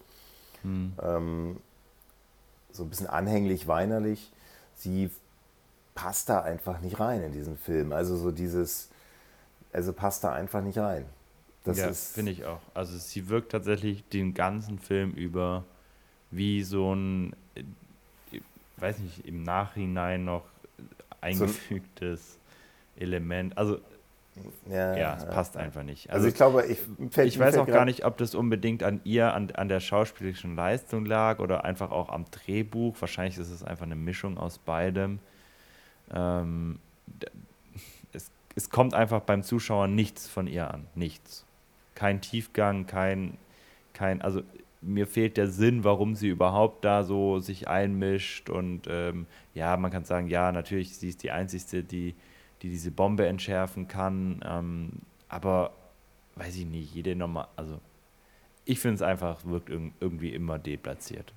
Nee, ist auf jeden Fall eine, eine starke Analyse deinerseits. Ähm, vielen, vielen Dank. Ich, ich, glaube, ich glaube, ich habe gerade an die, die, ähm, die, die, die, die, die Cello-Spielerin aus Der Hauch des Todes gedacht. Ich glaube, mhm. die hätte die Rolle, glaube ich, super gespielt. Der hätte ganz gut gepasst. Also so die Schaus du meinst jetzt nicht die, die Rolle, sondern die Schauspielerin, die richtige Schauspielerin. Nee, auch die Rolle, so also beides von denen. Diese, okay. So ein mhm. bisschen, zwar eine starke Frau, aber auch so ein bisschen, also intelligent wirkend einfach, sehr mhm. intelligent mhm. Bei der jetzt, bei der, bei der, da habe ich so das Gefühl, die ist einfach auch nicht besonders äh, helle in der Birne. Und dann spielt die da so eine Atomphysikerin, ähm, die dann da irgendwie die Männer rum, also das kannst du mir doch nicht erzählen. Ähm, lass uns weitergehen. James Bond fährt in, diese, in diesen Minenschacht runter ähm, und sieht da, und da sieht man Renard, wie er an irgendwas arbeitet. Das ja, ist an dieser Bombe, an, das an, ist so eine Rakete. Genau, das ist so eine, so eine, so eine, so eine Bombe. Atombombe, ja. Ähm, genau, und die soll eben aus diesem Berg Werk äh, herausgeholt werden. Ähm, sie entfernen dann, man sieht noch, dass sie so, ein, so eine Chipkarte aus dem Stopp, stopp, stopp, stopp, stopp. Wieso, wieso, ist eine Bombe in einem Bergwerk? Ähm. Also dieses ganze Bergwerk habe ich nicht so richtig verstanden, was die da überhaupt so machen. Also die, diese, diese Atom. Nee, was ich verstanden was ich, wie ich es verstanden habe, ist, dass sie da Plutonium abbauen. Ah, okay, aber warum haben die dann da eine Bombe drin? Genau, das weiß ich nämlich auch. Das ist ja viel zu gefährlich. Nämlich, das wurde auch im Film mal kurz erwähnt, dass sie da Plutonium abbauen. Ja. Und das ist aber, ja, aber die Atomphysikerin, man sieht die doch am Anfang, wie die diese Sprengköpfe überall so, die, der ja auch später nochmal verwendet wird, immer irgendwie so rausnehmen und so. Deswegen mhm. dachte ich, da ist es vielleicht, ich dachte, vielleicht ist es irgendwie so eine illegale, illegale Waffenumschlagplatz, so wie das bei, bei ähm, ich glaube, äh, wie wir es bei Golden Eye zum Beispiel am Anfang auch hatten, dass es irgendwie so eine illegale Atombombenbasis oder sowas ist. Mhm. Aber ja, ich, also tatsächlich, ich habe mich nicht genauer damit beschäftigt, aber so richtig. Ähm, naja, gut, das, ähm, da wollen wir jetzt nicht so sein. Bin ich, bin ich nicht. Ja, dann gibt es eben, ja, James Bond kommt dann auch das erste Mal in Kontakt mit dem Renard. Ähm, ein. Ja, wie gefällt Ihnen eigentlich der, der Renard so als, als, als Bösewicht? Oder wollen wir, wollen wir das erst später, später lösen, wenn er tatsächlich ein bisschen prominenter ja, ja, was mir an dieser Szene aber tatsächlich gar nicht gefällt, ist die Szene, wo James Bond mit Renard zu tun hat. Und James Bond mehrfach die Möglichkeit hat, ihn zu töten. Total unlogisch, ja. Und ja. James Bond auf einmal anfängt so zu zittern, ne? So richtig so, also der kriegt so eine Zitterhand und wird so richtig nervös und und er weiß ja, nicht mehr, was er tun soll. Und er ist richtig, also er wirkt in dieser Szene richtig hilflos. Überfordert mit allem. Und man denkt sich so, hä, was ist mit James Bond auf einmal los? So, sonst immer so souverän bei jedem Ding mit äh, Krawatte richten und alles bei der krassesten Verfolgungsjagd mit seinem U-Boot. Aber äh, auf einmal kriegt er da eine Zitterhand. Hä? Naja, der irgendwie, ist. Da irgendwie passt also, es nicht. Die reden ja dann noch ein bisschen über Elektra auch wo er dann auch äh, das erste Mal so, so, ja, so, so ja, vermutet, dass sie eben unter diesem Stockholm-Syndrom leidet, ja, und mit Renard dann eben gemeinsame Sache auch macht. Ähm, und ich glaube einfach, das weiß ich nicht, ob das einfach nochmal unterstreichen soll, dass er emotional so ein bisschen an ihr hängt. Ähm, hat man so ein bisschen das Gefühl so. Die haben ja auch schon miteinander geschlafen. Ja. Und ähm, die ist ja, sozusagen. Aber was hat es dann mit Renat zu tun? Also. Na gut, Renat jedoch hat sie ja sozusagen ähm, entführt und hat sie dann auch vor einen äh, manipuliert. Ja, aber. Deswegen, also, Stockholm-Syndrom, Stockholm das ist ja der ganze Punkt an diesem ja, Stockholm-Syndrom. Ja, ja, ja, das ist klar, aber also, das, also es, es, schließt sich mir da nicht, warum Bond ihn da nicht einfach ähm, tötet oder zumindest verletzt und auf einmal so unsicher wird in allem, was er da tut. Und sich dann lieber quasi entwaffnen lässt von, von, von dieser Atomphysikerin und ihrem Aufpasser, weil sie herausgefunden haben, dass er eben nicht dieser ähm, Atomphysiker ist, für den er sich ausgegeben hat. Also dann kommt es ja zu diesen verschachtelten ja. Action-Szenen, wo ähm, die eigentlich spannend gemeint sind. Also in diesem, also Bernard kann dann mit diesem Sprengkopf oder was das, ja, das ist ein Sprengkopf, kann dann ab, abhauen und hat dann aber davor noch so den Zünder da ähm, ähm, äh, gezündet. Und äh, ja, da, da ist eigentlich die coolste Szene, das ist wieder so eine klassische Pierce Brosnan-Szene. Mhm wie er sich irgendwie, also das schafft er, das aber auch nur Pierce Brosnan. Richtig, ja, das ist richtig wie, Pierce Brosnan. Wie, wie er dann so im Hintergrund, also diese Halle im Hintergrund explodiert und er schafft es gerade noch, sich ja, an so, einen, so ein Seil, so ein ja, Seil, ja. was ist das, so eine Seilbahn? Nee, keine Seilbahn. Ja, so, so, eine, ja, so, so ein Transportseil. So Transportseil. Schiene, aber so mit, sowas, so mit einer Affengeschwindigkeit, so im Hintergrund explodiert alles. James Pierce Brosnan mit diesem mit diesem perfekten Haarschnitt, ja. ja ähm, wie er dann mit einem Affentempo an diesem Seil hängend in diese nächste Kammer, die sich so, so gerade schließt, Schließt, äh, so, so reinschmeißt, im Hintergrund ja. explodiert alles. Das hat ja was das von. Ist das Pierce Brosnan. Das ist Pierce Brosnan und das ja. macht Spaß. Das macht echt Spaß zu gucken. Das macht tatsächlich echt Spaß, ja. Aber auch, auch die Szene davor war ganz cool, wie, wie äh, Renard schon in diesem äh, kugelsicheren Aufzug steht äh, der Aufzug sich in Bewegung setzt und er nur quasi mit dem Finger runter zeigt, wo er dann quasi den Zünder mit dieser Schnur noch löst. Also kurz bevor James Bond dann ähm, so perfekt ähm, entkommen kann. Die ja. fand ich auch ganz, ganz smart von Renard und dann diese, diese äh, sehr Pierce Brosnan-like ähm, Szene. Ähm, die, das hat schon Spaß gemacht. Ja, die schießen sich dann noch so hoch, ne? Mit so einem, mit so einem was ist das, so ein Raketenaufzug irgendwie? Das ist so, eine, so ein Aufzug mit so, mit so Düsenraketen ja, unten dran. So, was, ja, so, so, wahrscheinlich irgendwelche Sauerstoffflaschen oder so. Und dann haben wir, und dann haben wir noch dieses tolle James Bond-Thema. Äh, äh, was natürlich, das fand ich, fand ich ein sehr, da muss ich dem Film ein großes Pluspunkt geben. Das hat mir ja vorhin, bei manchen Filmen fehlt das. Das ist so eine richtige, auch so eine, so eine coole James Bond-Action-Szene, wie, wie die, die wieder aus diesem Schacht da so raus geschossen werden mit diesem Aufzug und dann kommt der, das klassische James Bond-Thema. Mm. Das finde ich ganz gut gelöst. Mm. Ähm, aber, und dann genau, sagt er, Verein, Verein sagt er dann ja noch so, sie fragt ihn, wer sind sie denn, wenn sie nicht der, der sind? Und dann sagt James Bond, die, die sind noch nicht hoch, der sagt, sagt Bond. Und dann, dann, und dann geht es hoch mit diesem Aufzug, mit diesem ja. Raketenaufzug und dann halten sie Unten explodiert alles. Und dann kommen sie oben an.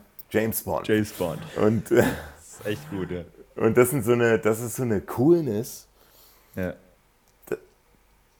Ich will jetzt nicht sagen, dass andere Bond-Darsteller das nicht hinbekommen hätten, aber ich finde, da hat Pierce Brosnan diesen, diesen, diesen immer cool bleibend, egal ob hier gerade so eine, vor allem wenn da irgendwie so eine Atombasis oder Atomforschungsstation mhm. explodiert. Mhm der werden, also dass da nichts anderes freigesetzt wird, also außer vielleicht, weiß ich nicht, das ähm, fand ich auch, da bleibt er immer so cool irgendwie so und das ist so eine. So genau. Das, ja. das ist das, was mir an dieser Szene nicht, nicht, also was ich halt so schwierig an dieser Szene davor halt auch finde, dass er da, als er Renard quasi schon überwunden hat und ihm quasi eigentlich nur noch ähm, oder ihn töten könnte, beziehungsweise zumindest ihn irgendwie anschießen oder sonst irgendwie.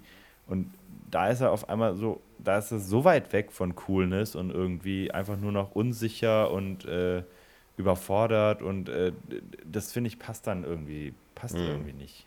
Mhm. Ähm, deswegen tue ich mir, mir damit schwer, aber die, die, wie er quasi aus diesem, diesem Bergwerk entkommt, ist schon, schon ziemlich cool gemacht, ja. Jetzt sind wir ungefähr bei der Hälfte des Films und wie immer muss ich die Frage stellen, wie stehst du jetzt ähm, zur ersten Hälfte des Films? Hat es dich überzeugt? Ist es so auch verglichen zu den anderen James Bond-Filmen mit Pierce Brosnan? Also Pierce Brosnan an sich, schauspielerische Leistung Pierce Brosnan an sich, äh, sehr, sehr gelungen. Ähm, die Action-Szenen super gut. Ähm, also wir haben drei, wir haben jetzt eigentlich drei Action-Szenen. Das ist einmal die Pre-Title-Sequenz genau. mit dem, mit dem Verfolgungsjagd. Dann die Ski ja, und die jetzt. Skiszene und die ähm, Bergwerkszene. Genau. Ähm, Finde find ich, ähm, find ich alle drei gelungen. Ähm, Würdest du sagen, die machen was anders, was andere James Bond-Filme nicht hinbekommen hätten oder haben? Ähm, also äh, vielleicht nicht wie alle anderen Filme, aber teilweise wie andere Filme, ja. Also sie haben halt, sie haben halt ähm, zum Beispiel im, im Sinne von wenn ich jetzt an Roger Moore denke, haben sie weniger, weniger ähm, Slapstick dabei, sondern mehr Action, also wirklich pure Action. Und, ähm, sag nochmal sag noch mal Action, wie Arnold Schwarzenegger es gesagt. Action. Action. ja, ja. Action. Ähm, genau, und ähm, haben aber trotzdem noch so dieses, dieses, dieses Pierce Brosnan-like halt. Und ich, ich finde, das kannst du auch gar nicht mit den anderen Schauspielern irgendwie so richtig vergleichen. Vielleicht kommt Dalton noch so ein bisschen an das ran. Also ich erinnere mich, oder man, man hat bei im Geheimdienst, äh, im, genau, im Geheimdienst ihrer Majestät gibt es eine einzige Szene, wo er über, über diesen auf, der, auf dieser Bergstation über dieses Eis schlittert und dabei quasi mit der Maschinenpistole alle abballert. Ähm, James Bond, also John Schlazenby. Ähm, das kommt so ein bisschen an Pierce Brosnan, aber sonst, sonst ist es ein ganz anderer Typ von Action, finde ich. Und ähm, ich finde diesen Action so ein bisschen, ich meine, wir müssen ja die Zeit mal betrachten, 99.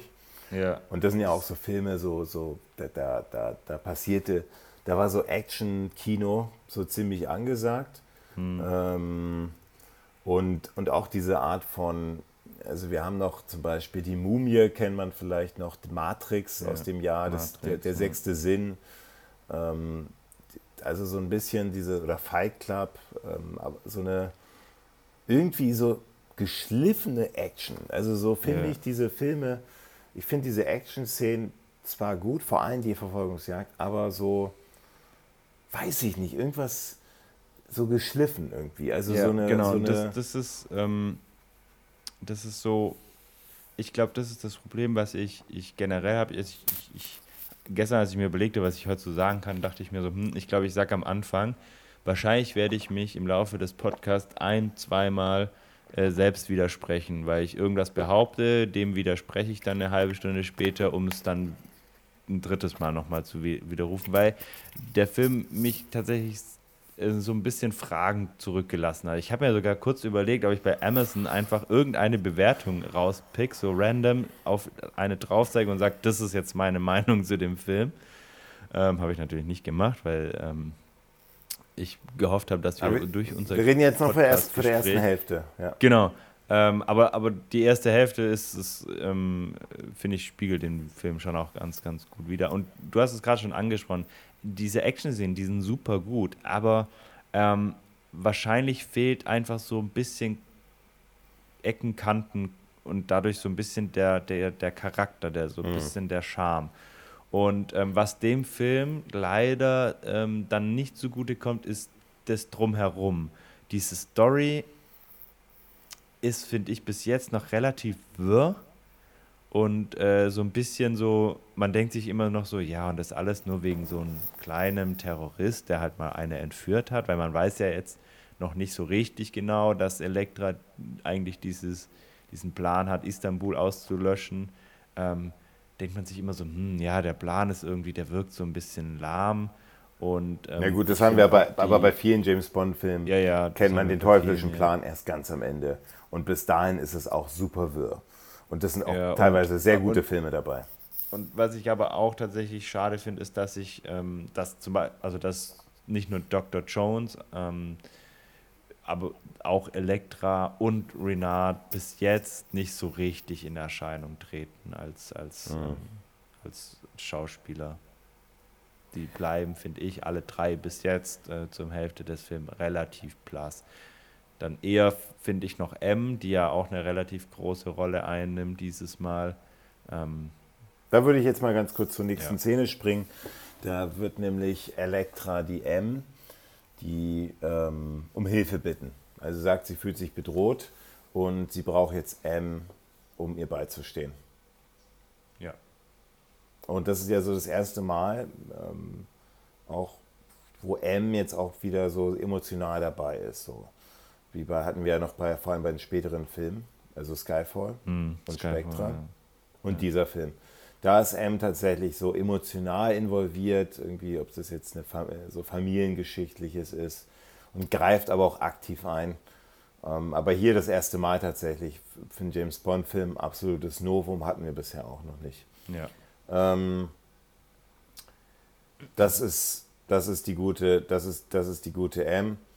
Und ja, dann haben wir jetzt so das nächste, das, der nächste Akt ist sozusagen diese, diese, diese, diese Pipeline mit diesem, äh, wo, wo, die in dieser in diesem, diesem Station, also wo sich die Pipeline auf so dieses Ölterm, also in der so eine Atombombe, ähm, die ja mit der, mit der der äh, Renard flüchten konnte, ähm, in so einer Pipeline aufs, auf dieses Ölterminal zu, zu rast. Ja. Und ja, und das ist ja und James Bond und, und die, die Atomphysikerin, die dann auch so ein bisschen immer so dabei ist, aber man weiß auch gar nicht wieso. Man weiß gar nicht warum, ne? genau. Das ist, so, warum ist die da jetzt auf einmal? Und dann drängt sie sich so auf, weißt du, so, so aus dem Hintergrund kommt sie und sagt, sie brauchen mich dazu, um diese Atombombe zu entschärfen, weil nur ich kann das. Und man denkt sich so, mhm. äh, mhm. okay. Aber eigentlich. Und eigentlich aber, macht sie dann gar nichts. Mhm. Also sie können die lassen es ja explodieren. Klar, sie die, nehmen diesen, diesen halben Sprengkopf raus, aber äh, ja. Ja. Und das ist aber, und, das, und, und, dann haben wir das erste Mal, dann kommt das wahre Gesicht, also wieder bei in diesem, ähm, in diesem, in diesem, was ist das eigentlich, wo M ist? Das ist dann dieses Öl. Wo sie dann schon gefangen ist, oder? Nee, wo, nee, wo, wo M mit, mit Elektro aufeinander stoßen, mit diesen ganzen Bildschirmen. Das ist, ist, ist ja nicht das MI6-Hauptquartier. Ne, das ist ja diese, das ist ja diese, ähm, da wo die Bombe einschlagen soll. So hatte ich das. Ölterminal, okay. Genau, das, die sind quasi in diesem Ölterminal. Deswegen ja. sagt er auch quasi, also Bond hatte ja dann schon richtige Zweifel, dass Elektra ähm, damit beteiligt ist und ähm, hat ihr das ja dann auch schon gesagt und ähm, mit diesem Stockholm-Syndrom. Und ähm, da geht sie ja dann auch nochmal zu Bond hin und sagt, ja, bist du dir immer noch, also denkst du immer noch, ich wäre quasi die, die Böse, weil ich würde mich ja jetzt quasi selber töten, ähm, weil das rast jetzt auf uns zu. Ähm, und ähm, ja, dann schickt M ja Bond und äh, eben diese Atomphysikerin da raus und M sagt ja dann auch nochmal zu, zu Elektra, hey, wenn es einer schafft, dann ist es James Bond, weil er ist der Beste. Und im nächsten Moment explodiert diese Bombe eben. Also James Bond lässt sie bewusst explodieren, weil er eben ähm, jetzt sicher weiß, dass Elektra dahinter steckt, weil in dieser Bombe eben nur dieser halbe Sprengsatz drin ist und nicht dieser ganze. Mhm. Und das lässt James Bond darauf schließen, dass es quasi nur zum Scheinwaren ähm, gemacht worden ist. Und nachdem es diese Explosion eben gibt, vermutet Elektra und Co. quasi, dass James Bond getötet worden ist. Ähm, was ich auch ziemlich unrealistisch finde, ist, diese Bombe explodiert, man hat einen Cut zu diesem, zu diesem Terminal und innerhalb der nächsten Sekunde hat irgendeiner schon die Info, dass da dieses Atomzeug nicht explodiert ist, sondern nur der Sprengkopf und dass Bond tot ist. Aber vor Ort ist ja keiner, weil Bond und so, die spazieren da ja unbeobachtet raus, aber irgendjemand hat anscheinend doch irgendwas mhm. beobachtet. Mhm. Also das fand ich ein bisschen, bisschen komisch.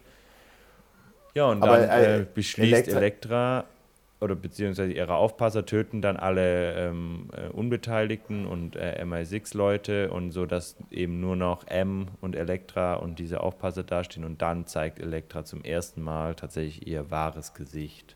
Also wie sie gibt zu, wie, wie sehr sie ihren Vater gehasst hat.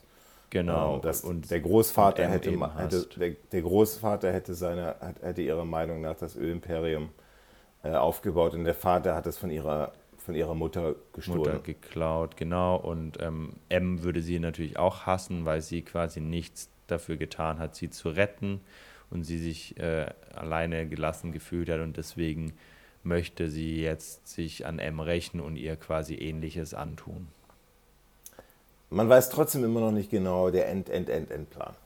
Mit dem, mit der, mit der, mit dem. Genau, mit, ähm, der, mit der Vernichtung von Istanbul, das, das erkennt das man noch nicht. Man denkt als Zuschauer man, ja. immer noch so, es geht nur um, also man denkt eigentlich die ganze Zeit, es geht um Rache an, an eben diesem King, an, an M und ähm, Bond musste halt ausgeschaltet werden, weil es halt der beste Agent ist. Dann sucht John, ja, dann gibt es die Szene, das ist so der nächste Akt. Würdest du sagen, so diese das mit Elektra ist das so als, als also ich finde das, wie die, wie die spielt, finde ich das wirklich gut. Ich finde das eine sehr gute Schauspielerin, das merkst du sofort. Mhm. Und ich nehme das auch echt ab. Ja. Ich nehme das total ab, wie sie ja. guckt. Also es ist wie so eine linke Schlange, wie sie ja. M anguckt ja. und wie sie. Mhm. Ich nehme das komplett ab. Ich nehme das, ihr das, das komplett schon, ab. Ja, ja, ja. Das, das, das ähm, auf jeden Fall. Ähm, trotzdem, was ich vorhin meinte, ist, dass die Rollen nicht so richtig äh, herausgestochen sind, finde ich, glaube ich, das Hauptproblem.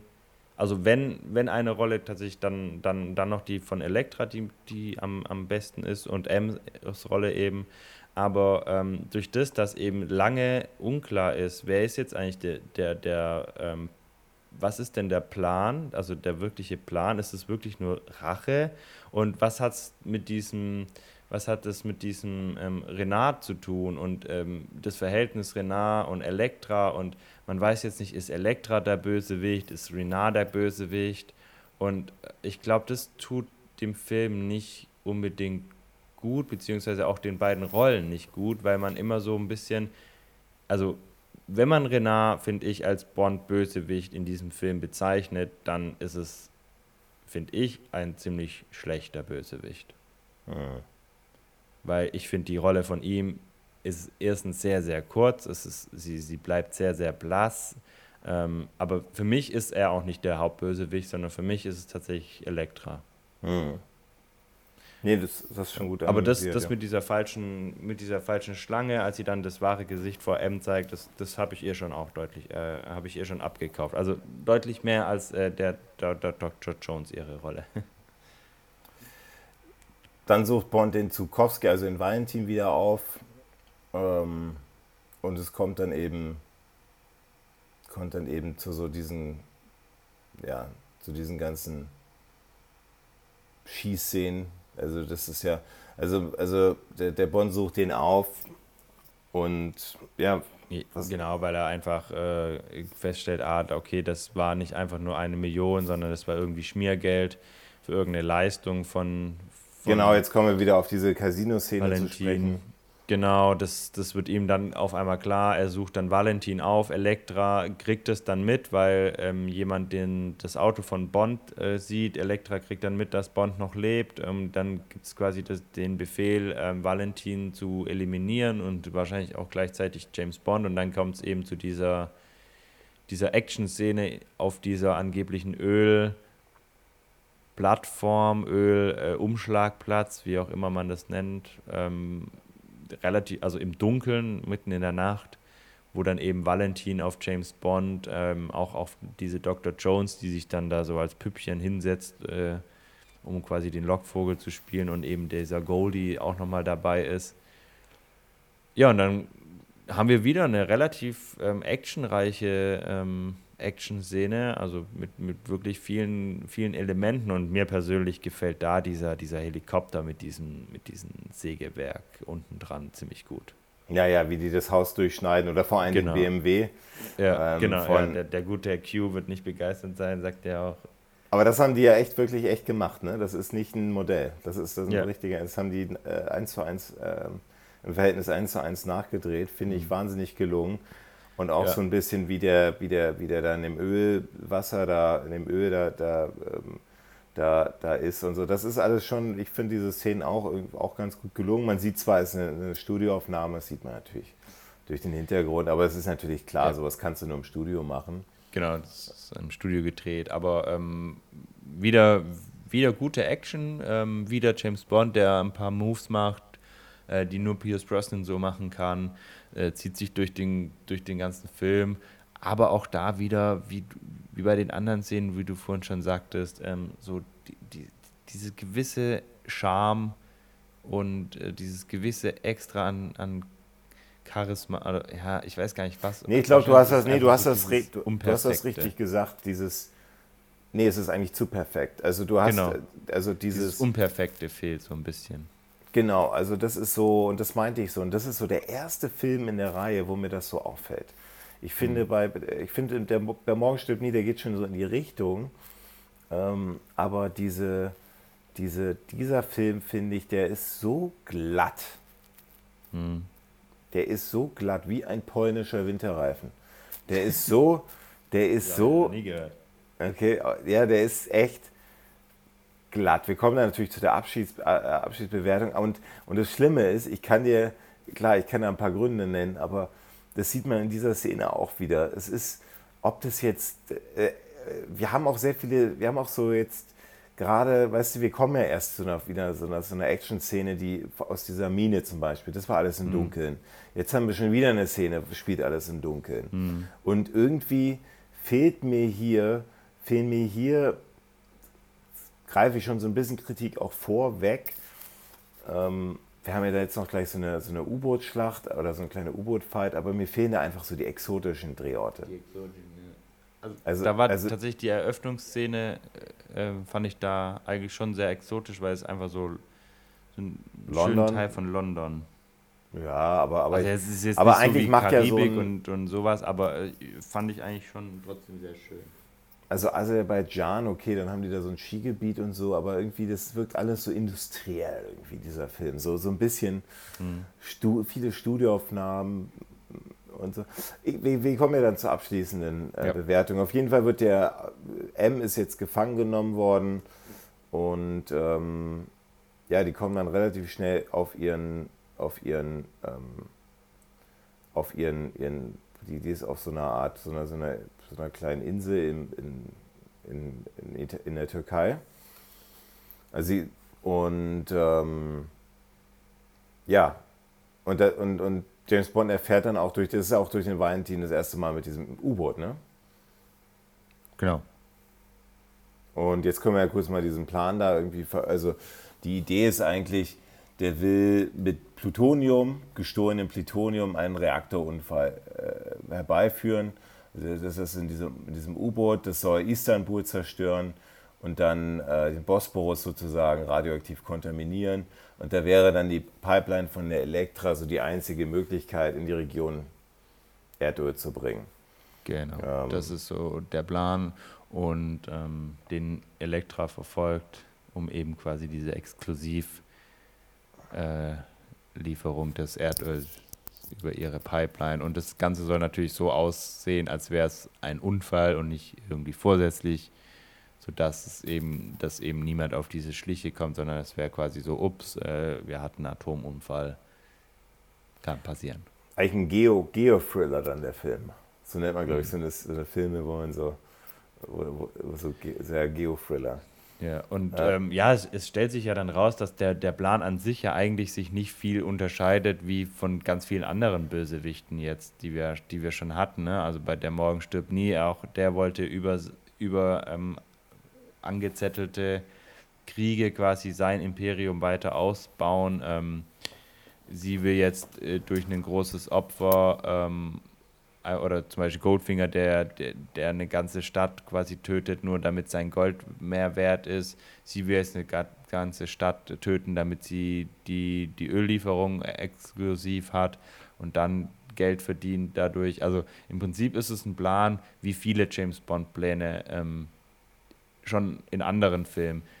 Ähm, nur haben wir, haben wir hier halt diese Komponente dazu, dass dass es eben nochmal so eine persönliche Ebene gibt, die, die Elektra und, äh, und M verbindet ähm, und es dann auch irgendwie noch gleichzeitig um Rache und um, um eben diesen Renard, diesen Terroristen geht.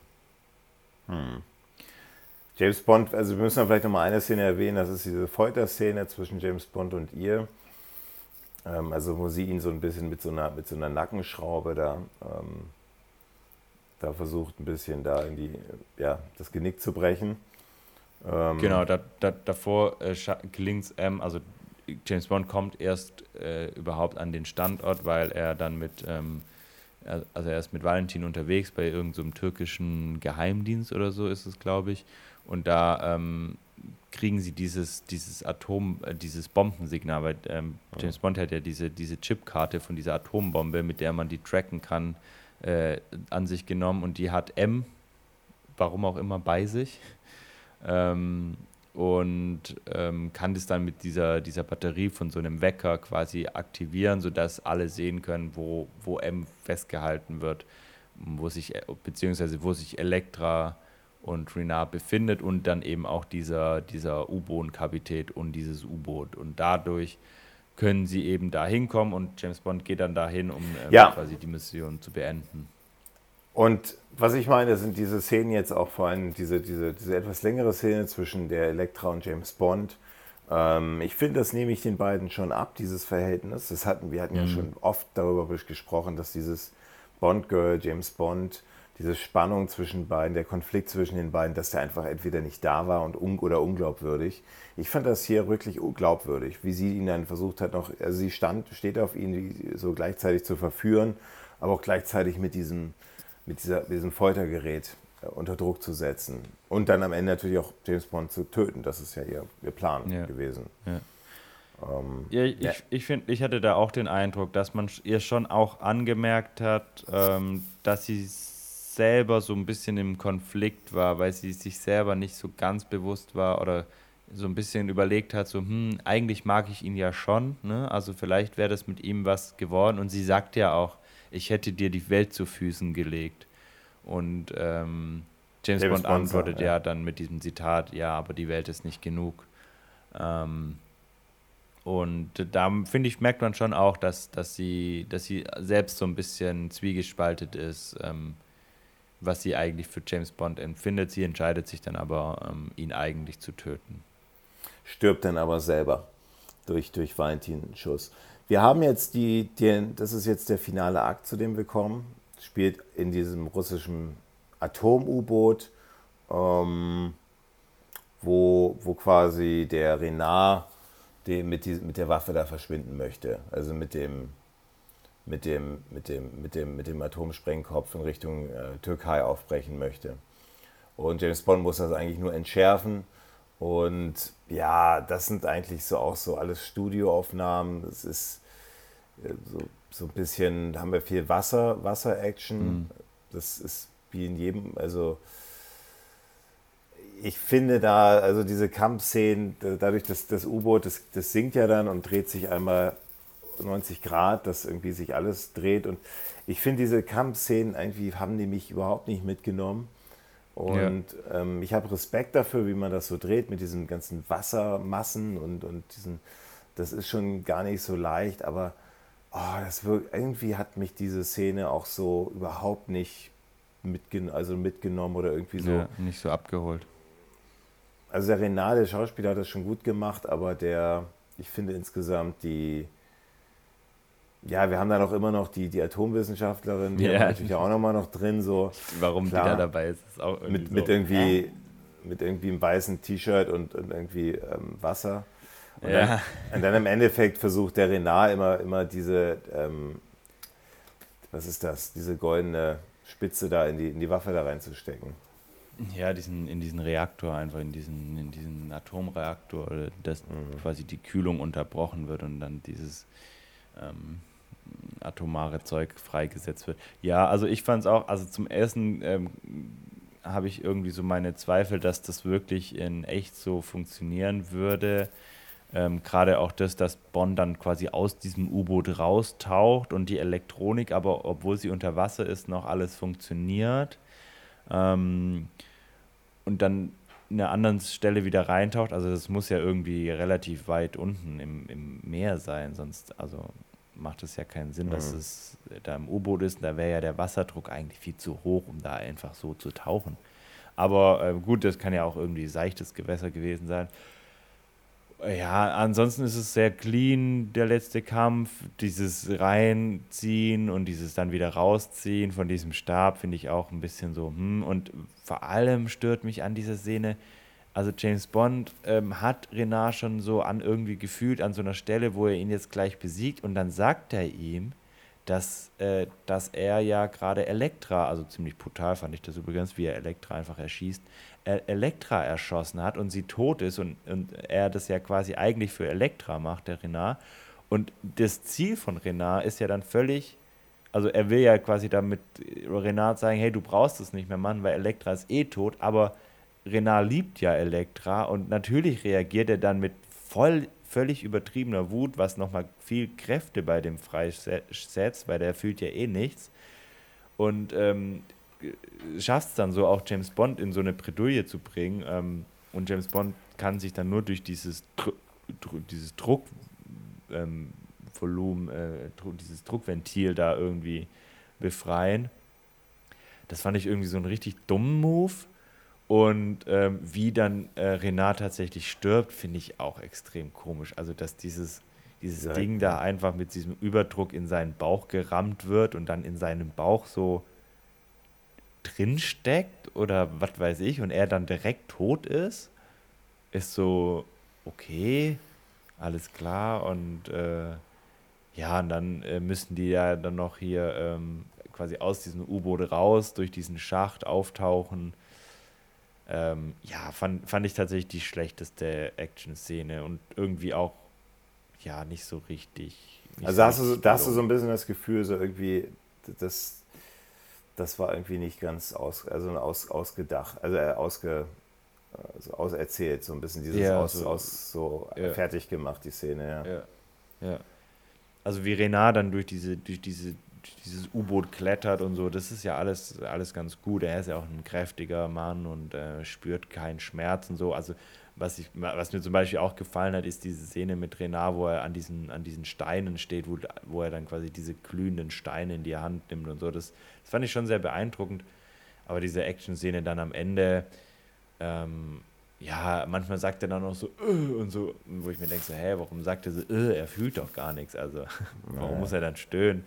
Ähm, ja, und genau, dann ist quasi die, die, die Tat erstmal abgewandt. Ähm, James Bond und äh, Jones können, können fliehen. Und ähm, kommen dann, kommen dann, das ist dann, finde ich, eine, eine sehr nette Anlehnung an die, an die alten James Bond-Filme, wenn ähm, das gab es jetzt auch schon länger wieder nicht mehr, wo James Bond quasi von, seinen, von seinem MI6 äh, genau, Team gesucht wird. so gesucht wird und er, er liegt dann irgendwie mit der neue Q, John Cleese, der äh, ja.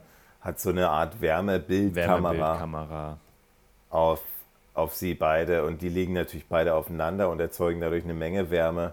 Und es wird dann und, immer roter. Und, ja, aber finde ja. ich schon ganz witzig. Ja. Es ist eine Anlehnung. Ja, das, das, das, das fand ich auch nicht, nicht so schlecht. Und M sagt dann auch so ganz in so einem ganz witzigen Ton, nur so, aber, aber 007. Ja, das also hat ja die, früher die können sie nur und ähm, das hat ja dann, M dann eigentlich ganz, ganz. Aber ganz das hat ja M immer früher gesagt. Der hat ja auch immer genau, früher dann ja. immer so 007 ja. immer. Das ist, ist eine ganz klare, ähm, ähm, ist, ist ein ganz klares Filmzitat an die ganzen Alten. Das ist so Fan Fanservice, glaube ich, nennen ja. wir das. Das ist so. Ja, und ähm, auch, auch der neue Q reagiert dann ähnlich ähm, in, im Sinne von James Bond, indem er das dann abschaltet, was irgendwie nicht so diesem, zu diesem ersten Eindruck von, James, von, von dem neuen Q passte. Deswegen finde ich das auch schade, dass man ihn so, so merkwürdig eingeführt hat, ähm, weil da reagiert er ja eigentlich ganz, ganz cool und ähm, schaltet dann dieses Bild ab. Ähm, und dann sieht man aber sieht man das davor oder danach, dass die dann nochmal ähm, Weihnachten und, oder Silvester ähm, feiern, wo dann irgendwie ein Feuerwerk hinten dran sind, wo sie auf irgendeiner Brüstung sitzen, also Jones und. Sieht man davor, Bond. ja. Davor, also das finde ich zum Beispiel ein bisschen, also das ist ja alles, also ist ja nichts echt davon. Ja, ja. Und dann sagt er irgendwie noch so einen blöden Spruch, so, ja, irgendwie so, ah, ich, ich dachte, Christmas ist nur einmal im Jahr, weil einmal im Jahr oder, oder ist nur einmal schön im Jahr oder so, aber weil es ja Christmas heißt und es ist dann irgendwie anscheinend Weihnachten.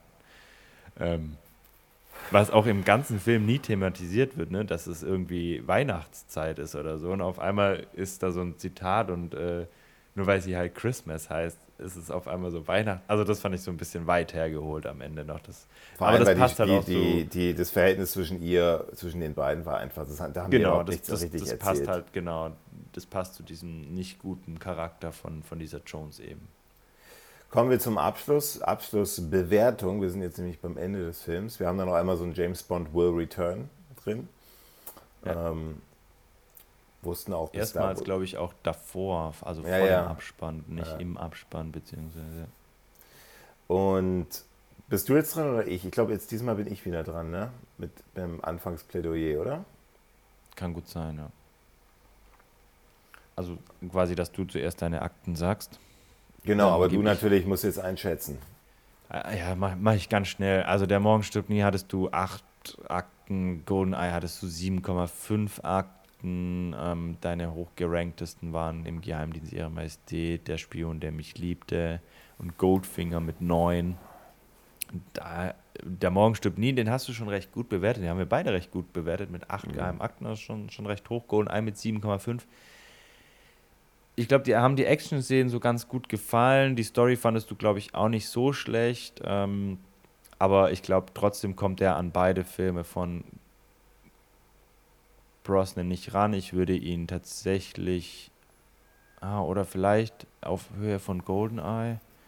Ja, ich, ich schätze mal, du gibst so zwischen 7,5 und 7. Also so GoldenEye, der Mann mit dem goldenen Colt, Octopussy im Angesicht des Todes. Ähm, aber trotzdem, ja, das, das wäre für dich schon relativ schlecht, weil nur Leben und Sterben lassen und Lizenz zum Töten wären noch schlechter bei 7.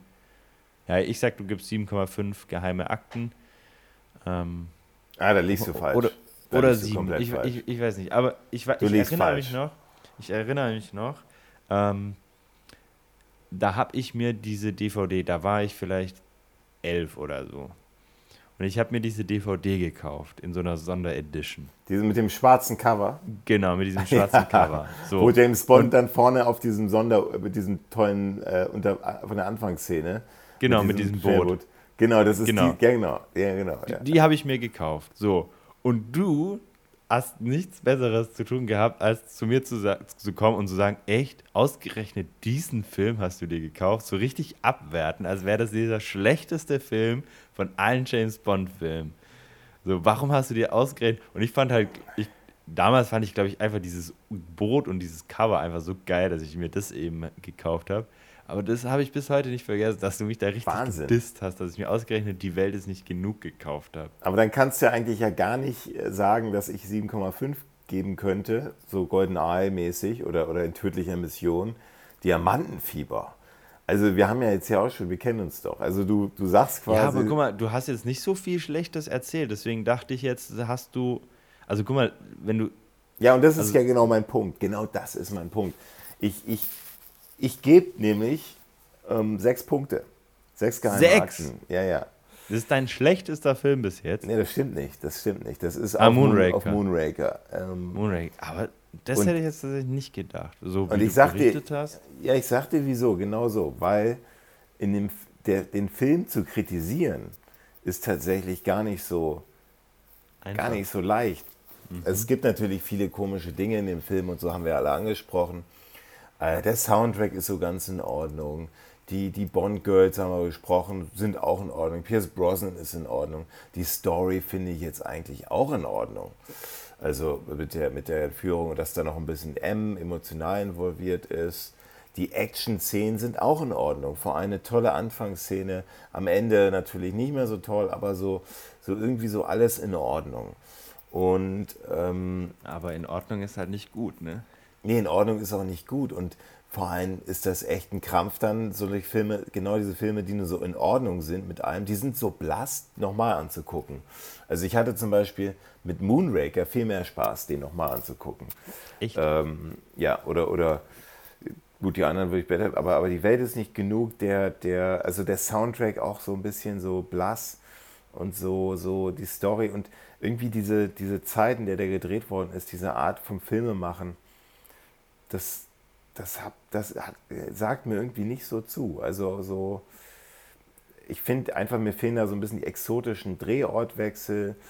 ähm, bisschen das Besondere einfach fehlte mir. Der Film, der hätte auch, wenn da nicht James Bond drauf stände, wäre das auch ein ganz solider Actionfilm einfach mhm. geworden. Und also meiner Meinung nach. Und das, und das glaube ich. Und das, und das, das, das stört mich gewaltig. Und deswegen gebe ich, gebe ich echt nur sechs geheime Akten. Also das, das, da bin ich, also, also ich finde den, das, ich finde den nicht 6,5 wer Leben und Sterben lassen. Leben und Sterben lassen hat deutlich interessantere Szenen gehabt. Mit der Krokodilfarm oder diesen, diesen absurden, diesen Voodoo-Prediger, mhm. was das war. Oder, oder wie James Bond dann in Harlem rumirrt. Ähm, auch von der musikalisch George Martin einfach deutlich, deut, also das kann ich nicht, da kann ich die Welt jetzt nicht genug nicht besser machen. Ich gucke den Film extrem ungern an, muss ich, nicht, muss ich jetzt auch nicht nochmal angucken. Ähm, schlecht ist er nicht, aber auch nicht gut. Deswegen sechs geheime Akten. Okay, dann darfst du mal schätzen, was ich geben werde. Du hast äh, GoldenEye 7, der Morgen stirbt nie 7,5.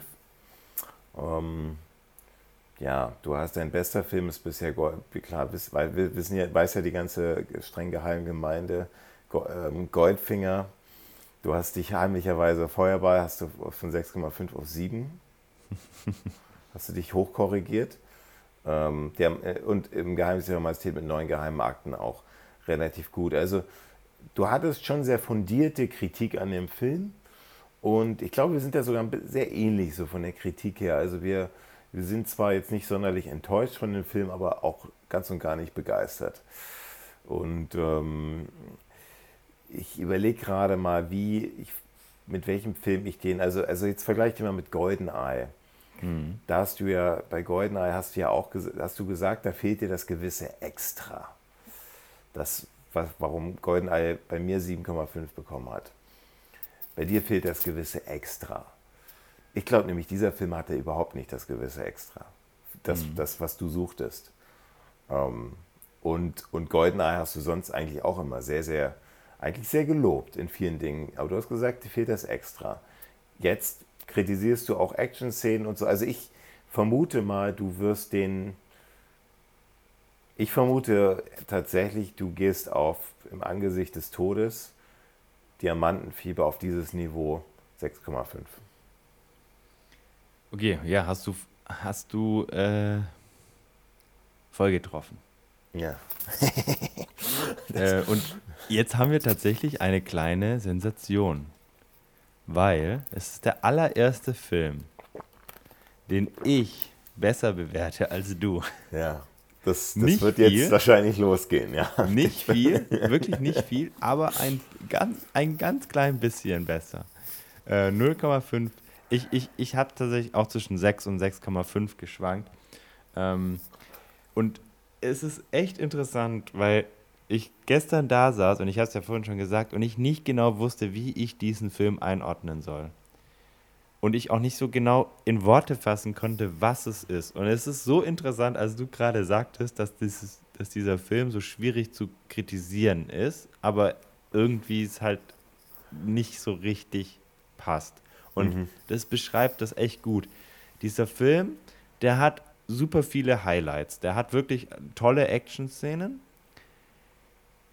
Und auch die Story, finde ich, ist nicht ganz verkorkst, sondern sie ist so, nö, also nö. Ich, ich, ich mag dieses, dieses, äh, dieses Hin und Her, ja, ist es jetzt so oder ist es jetzt so, wo der Zuschauer wirklich lange, also ich habe den schon lange nicht mehr angeguckt und ich, ich war mir jetzt nicht mehr über jeden Handlungsstrang so richtig präsent und deswegen war es so, Stimmt, wie war das nochmal? Ah ja, und der, der Zuschauer wird wirklich lange hin und her balanciert. Es ist nicht so, dass von Anfang an klar ist, so und so ist es.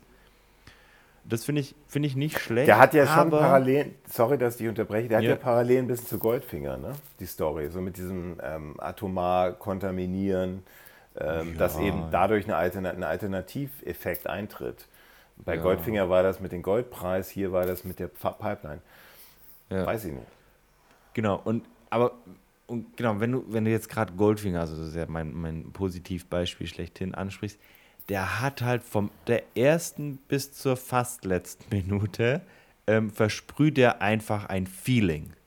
So, du bist in diesem Film und du hast so dieses Good Feel, diese Good Vibes, egal wie teuflisch der Plan ist. Sprichst du gerade von Nostalgie? Du, Ja, wahrscheinlich auch. Aber du, du hast einfach, also ich habe diesen Film ja jetzt ähm, äh, letzte Woche Freitag im Kino angeguckt. Ne? 60 Jahre James Bond, wir haben schon öfter erwähnt, die kommen jetzt in den Kinos und ich war letzte Woche Freitag im Kinosaal, voller Kinosaal, Goldfinger ähm, auf großer Leinwand.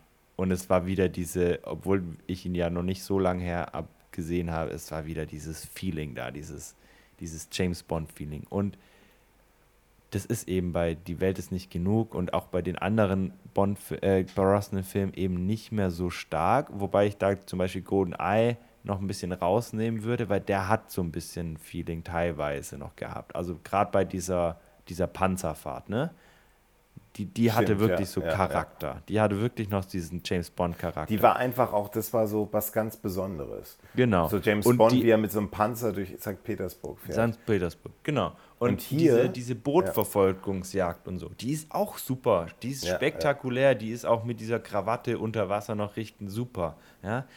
Aber die anderen Action-Szenen, die sind, ja, wahrscheinlich, wie du sagst, einfach zu, zu perfekt. Und ähm, ich finde, die anderen Charakter werden einfach, sind, sind mir nicht authentisch genug. Ich finde dieses ähm, Elektra ist der Bösewicht, das finde ich irgendwie, ja, das hätte dann, dann wäre die Story nicht so hin und her, ähm, ist für mich der Bösewicht, ähm, finde ich, finde ich okay, aber dieser, dieser ähm, eigentliche Bond-Bösewicht, ähm, der Renard, finde ich, den, der ist auch völlig blass, den, den finde ich jetzt auch nicht so gut. Die Dr. Jones ist, ist völlig Banane, wenn nicht sogar das schlecht, also mit oder wenn nicht sogar das schlechteste Bond-Girl, äh, das wir je hatten bis jetzt. Ähm, und man guckt sich den Film so an und ich glaube, danach kann man gut sagen, hey, das war ein unterhaltsamer Thriller.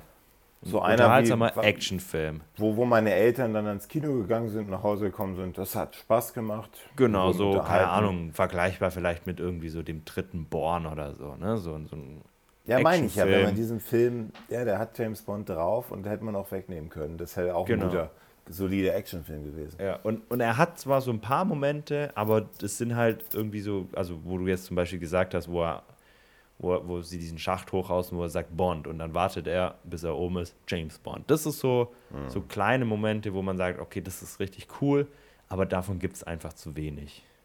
Mhm.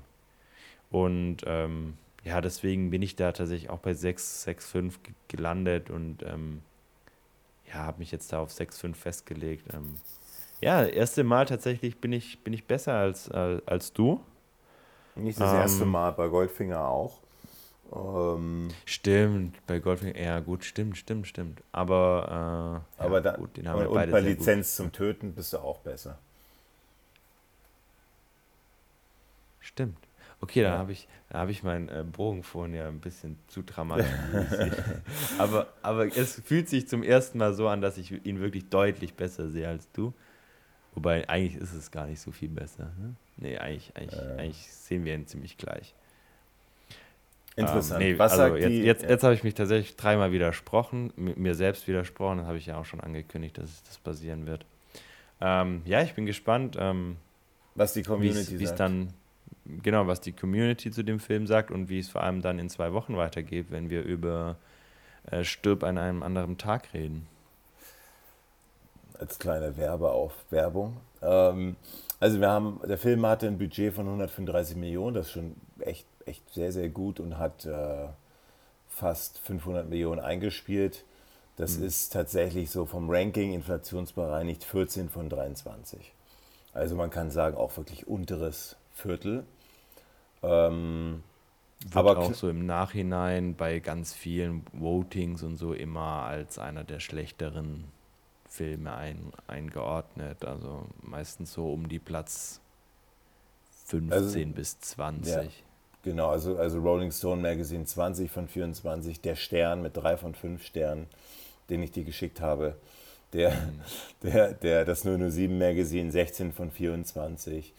Und ähm, ja, der, der, der Kritiker nochmal im Detail, Roger Ebert, den kennen wir ja, sagt, herzlich witziger Thriller, aufregend und anmutig, endlos originell. Und Pierce wow. Brosnan der Beste mit Ausnahme von Sean Connery. Das ist natürlich irgendwie, da fragst du dich eben auch, was hat der davor ähm, gezogen, als er diesen Film geguckt hat. Aber äh, ähm, Es ist halt, also, also ich glaube, er passt halt schon in diese Zeit, ja, in diese Zeit 1999, Stimmt, so 2000er. Ja. Ähm, da, dieses, dieses neue, diese, diese neue elektronischen Dinge, also Computertechnik und so weiter, war ja da quasi so im, im, im Boom, im, im ersten Aufwind und im, ich glaube, dann, dann nimmst du den vielleicht auch nochmal anders wahr wie jetzt. Ähm, und ich glaube, das wird auch zum Beispiel bei dem, bei dem, beim nächsten Film, ähm, bei Diana the Day, ähm, wird es, glaube ich, auch nochmal so sein, dass das damals wahrscheinlich ganz anders gewirkt hat als jetzt in der Retro-Perspektive. Hm. Nochmal kurz nochmal, die Variety sagt irgendwie, Handlung wäre blödsinnig und überladen. Ja, ähm, kann, ich, kann ich fühlen, ja. Und der Filmdienst als letzter, ähm, so als letzte Rezession, blasse in den Konven Konventionen der Serie festgefahrene Fortsetzung, in der sich die schauprächtigen und tricktechnisch ausgetüfteten Action-Szenen in den Vordergrund schieben. Ja, das haben wir auch gesagt ja, so. Haben wir gesagt, ja. Lediglich im Zusammenspiel der Bösen und in der neuen Rolle des Q-Assistenten setzt der, das ist auch wieder merkwürdig, Film einige Akzente, weil das ist ja eigentlich ein Kritikpunkt, dieser neue Assistent. Aber ja, das, das, ist halt. Übertrieben, ne? Aber so äh, sieht es halt jeder so ein bisschen anders. Ja, genau. Gut, kommen ähm, wir zu Bond of the Week, würde ich sagen, oder? Genau. Du? Ja, gerne. Äh, ich habe es vorhin schon äh, angerissen. Und zwar war ich jetzt äh, am letzte Woche äh, in Goldfinger wieder mal im, im Kino und ähm, es ist jetzt nicht so besonders, wie man sich das vielleicht davor einredet, äh, in einen James Bond-Film zu gehen von früher, der dann halt im Kino läuft. Es ist ja der, der gleiche Film. Aber es ist schon natürlich nochmal irgendwie. War es denn, denn voll oder? Ja, also es war tatsächlich super voll. Ähm, also es war jetzt nicht bis zum letzten, bis in die, die vorderste Reihe voll, aber die hinteren, der hintere, also, oder bis zum vorderen Drittel, also der erste Drittel war leer, aber ich glaube, das ist einfach bei fast jedem Film leer, weil die Plätze einfach scheiße sind.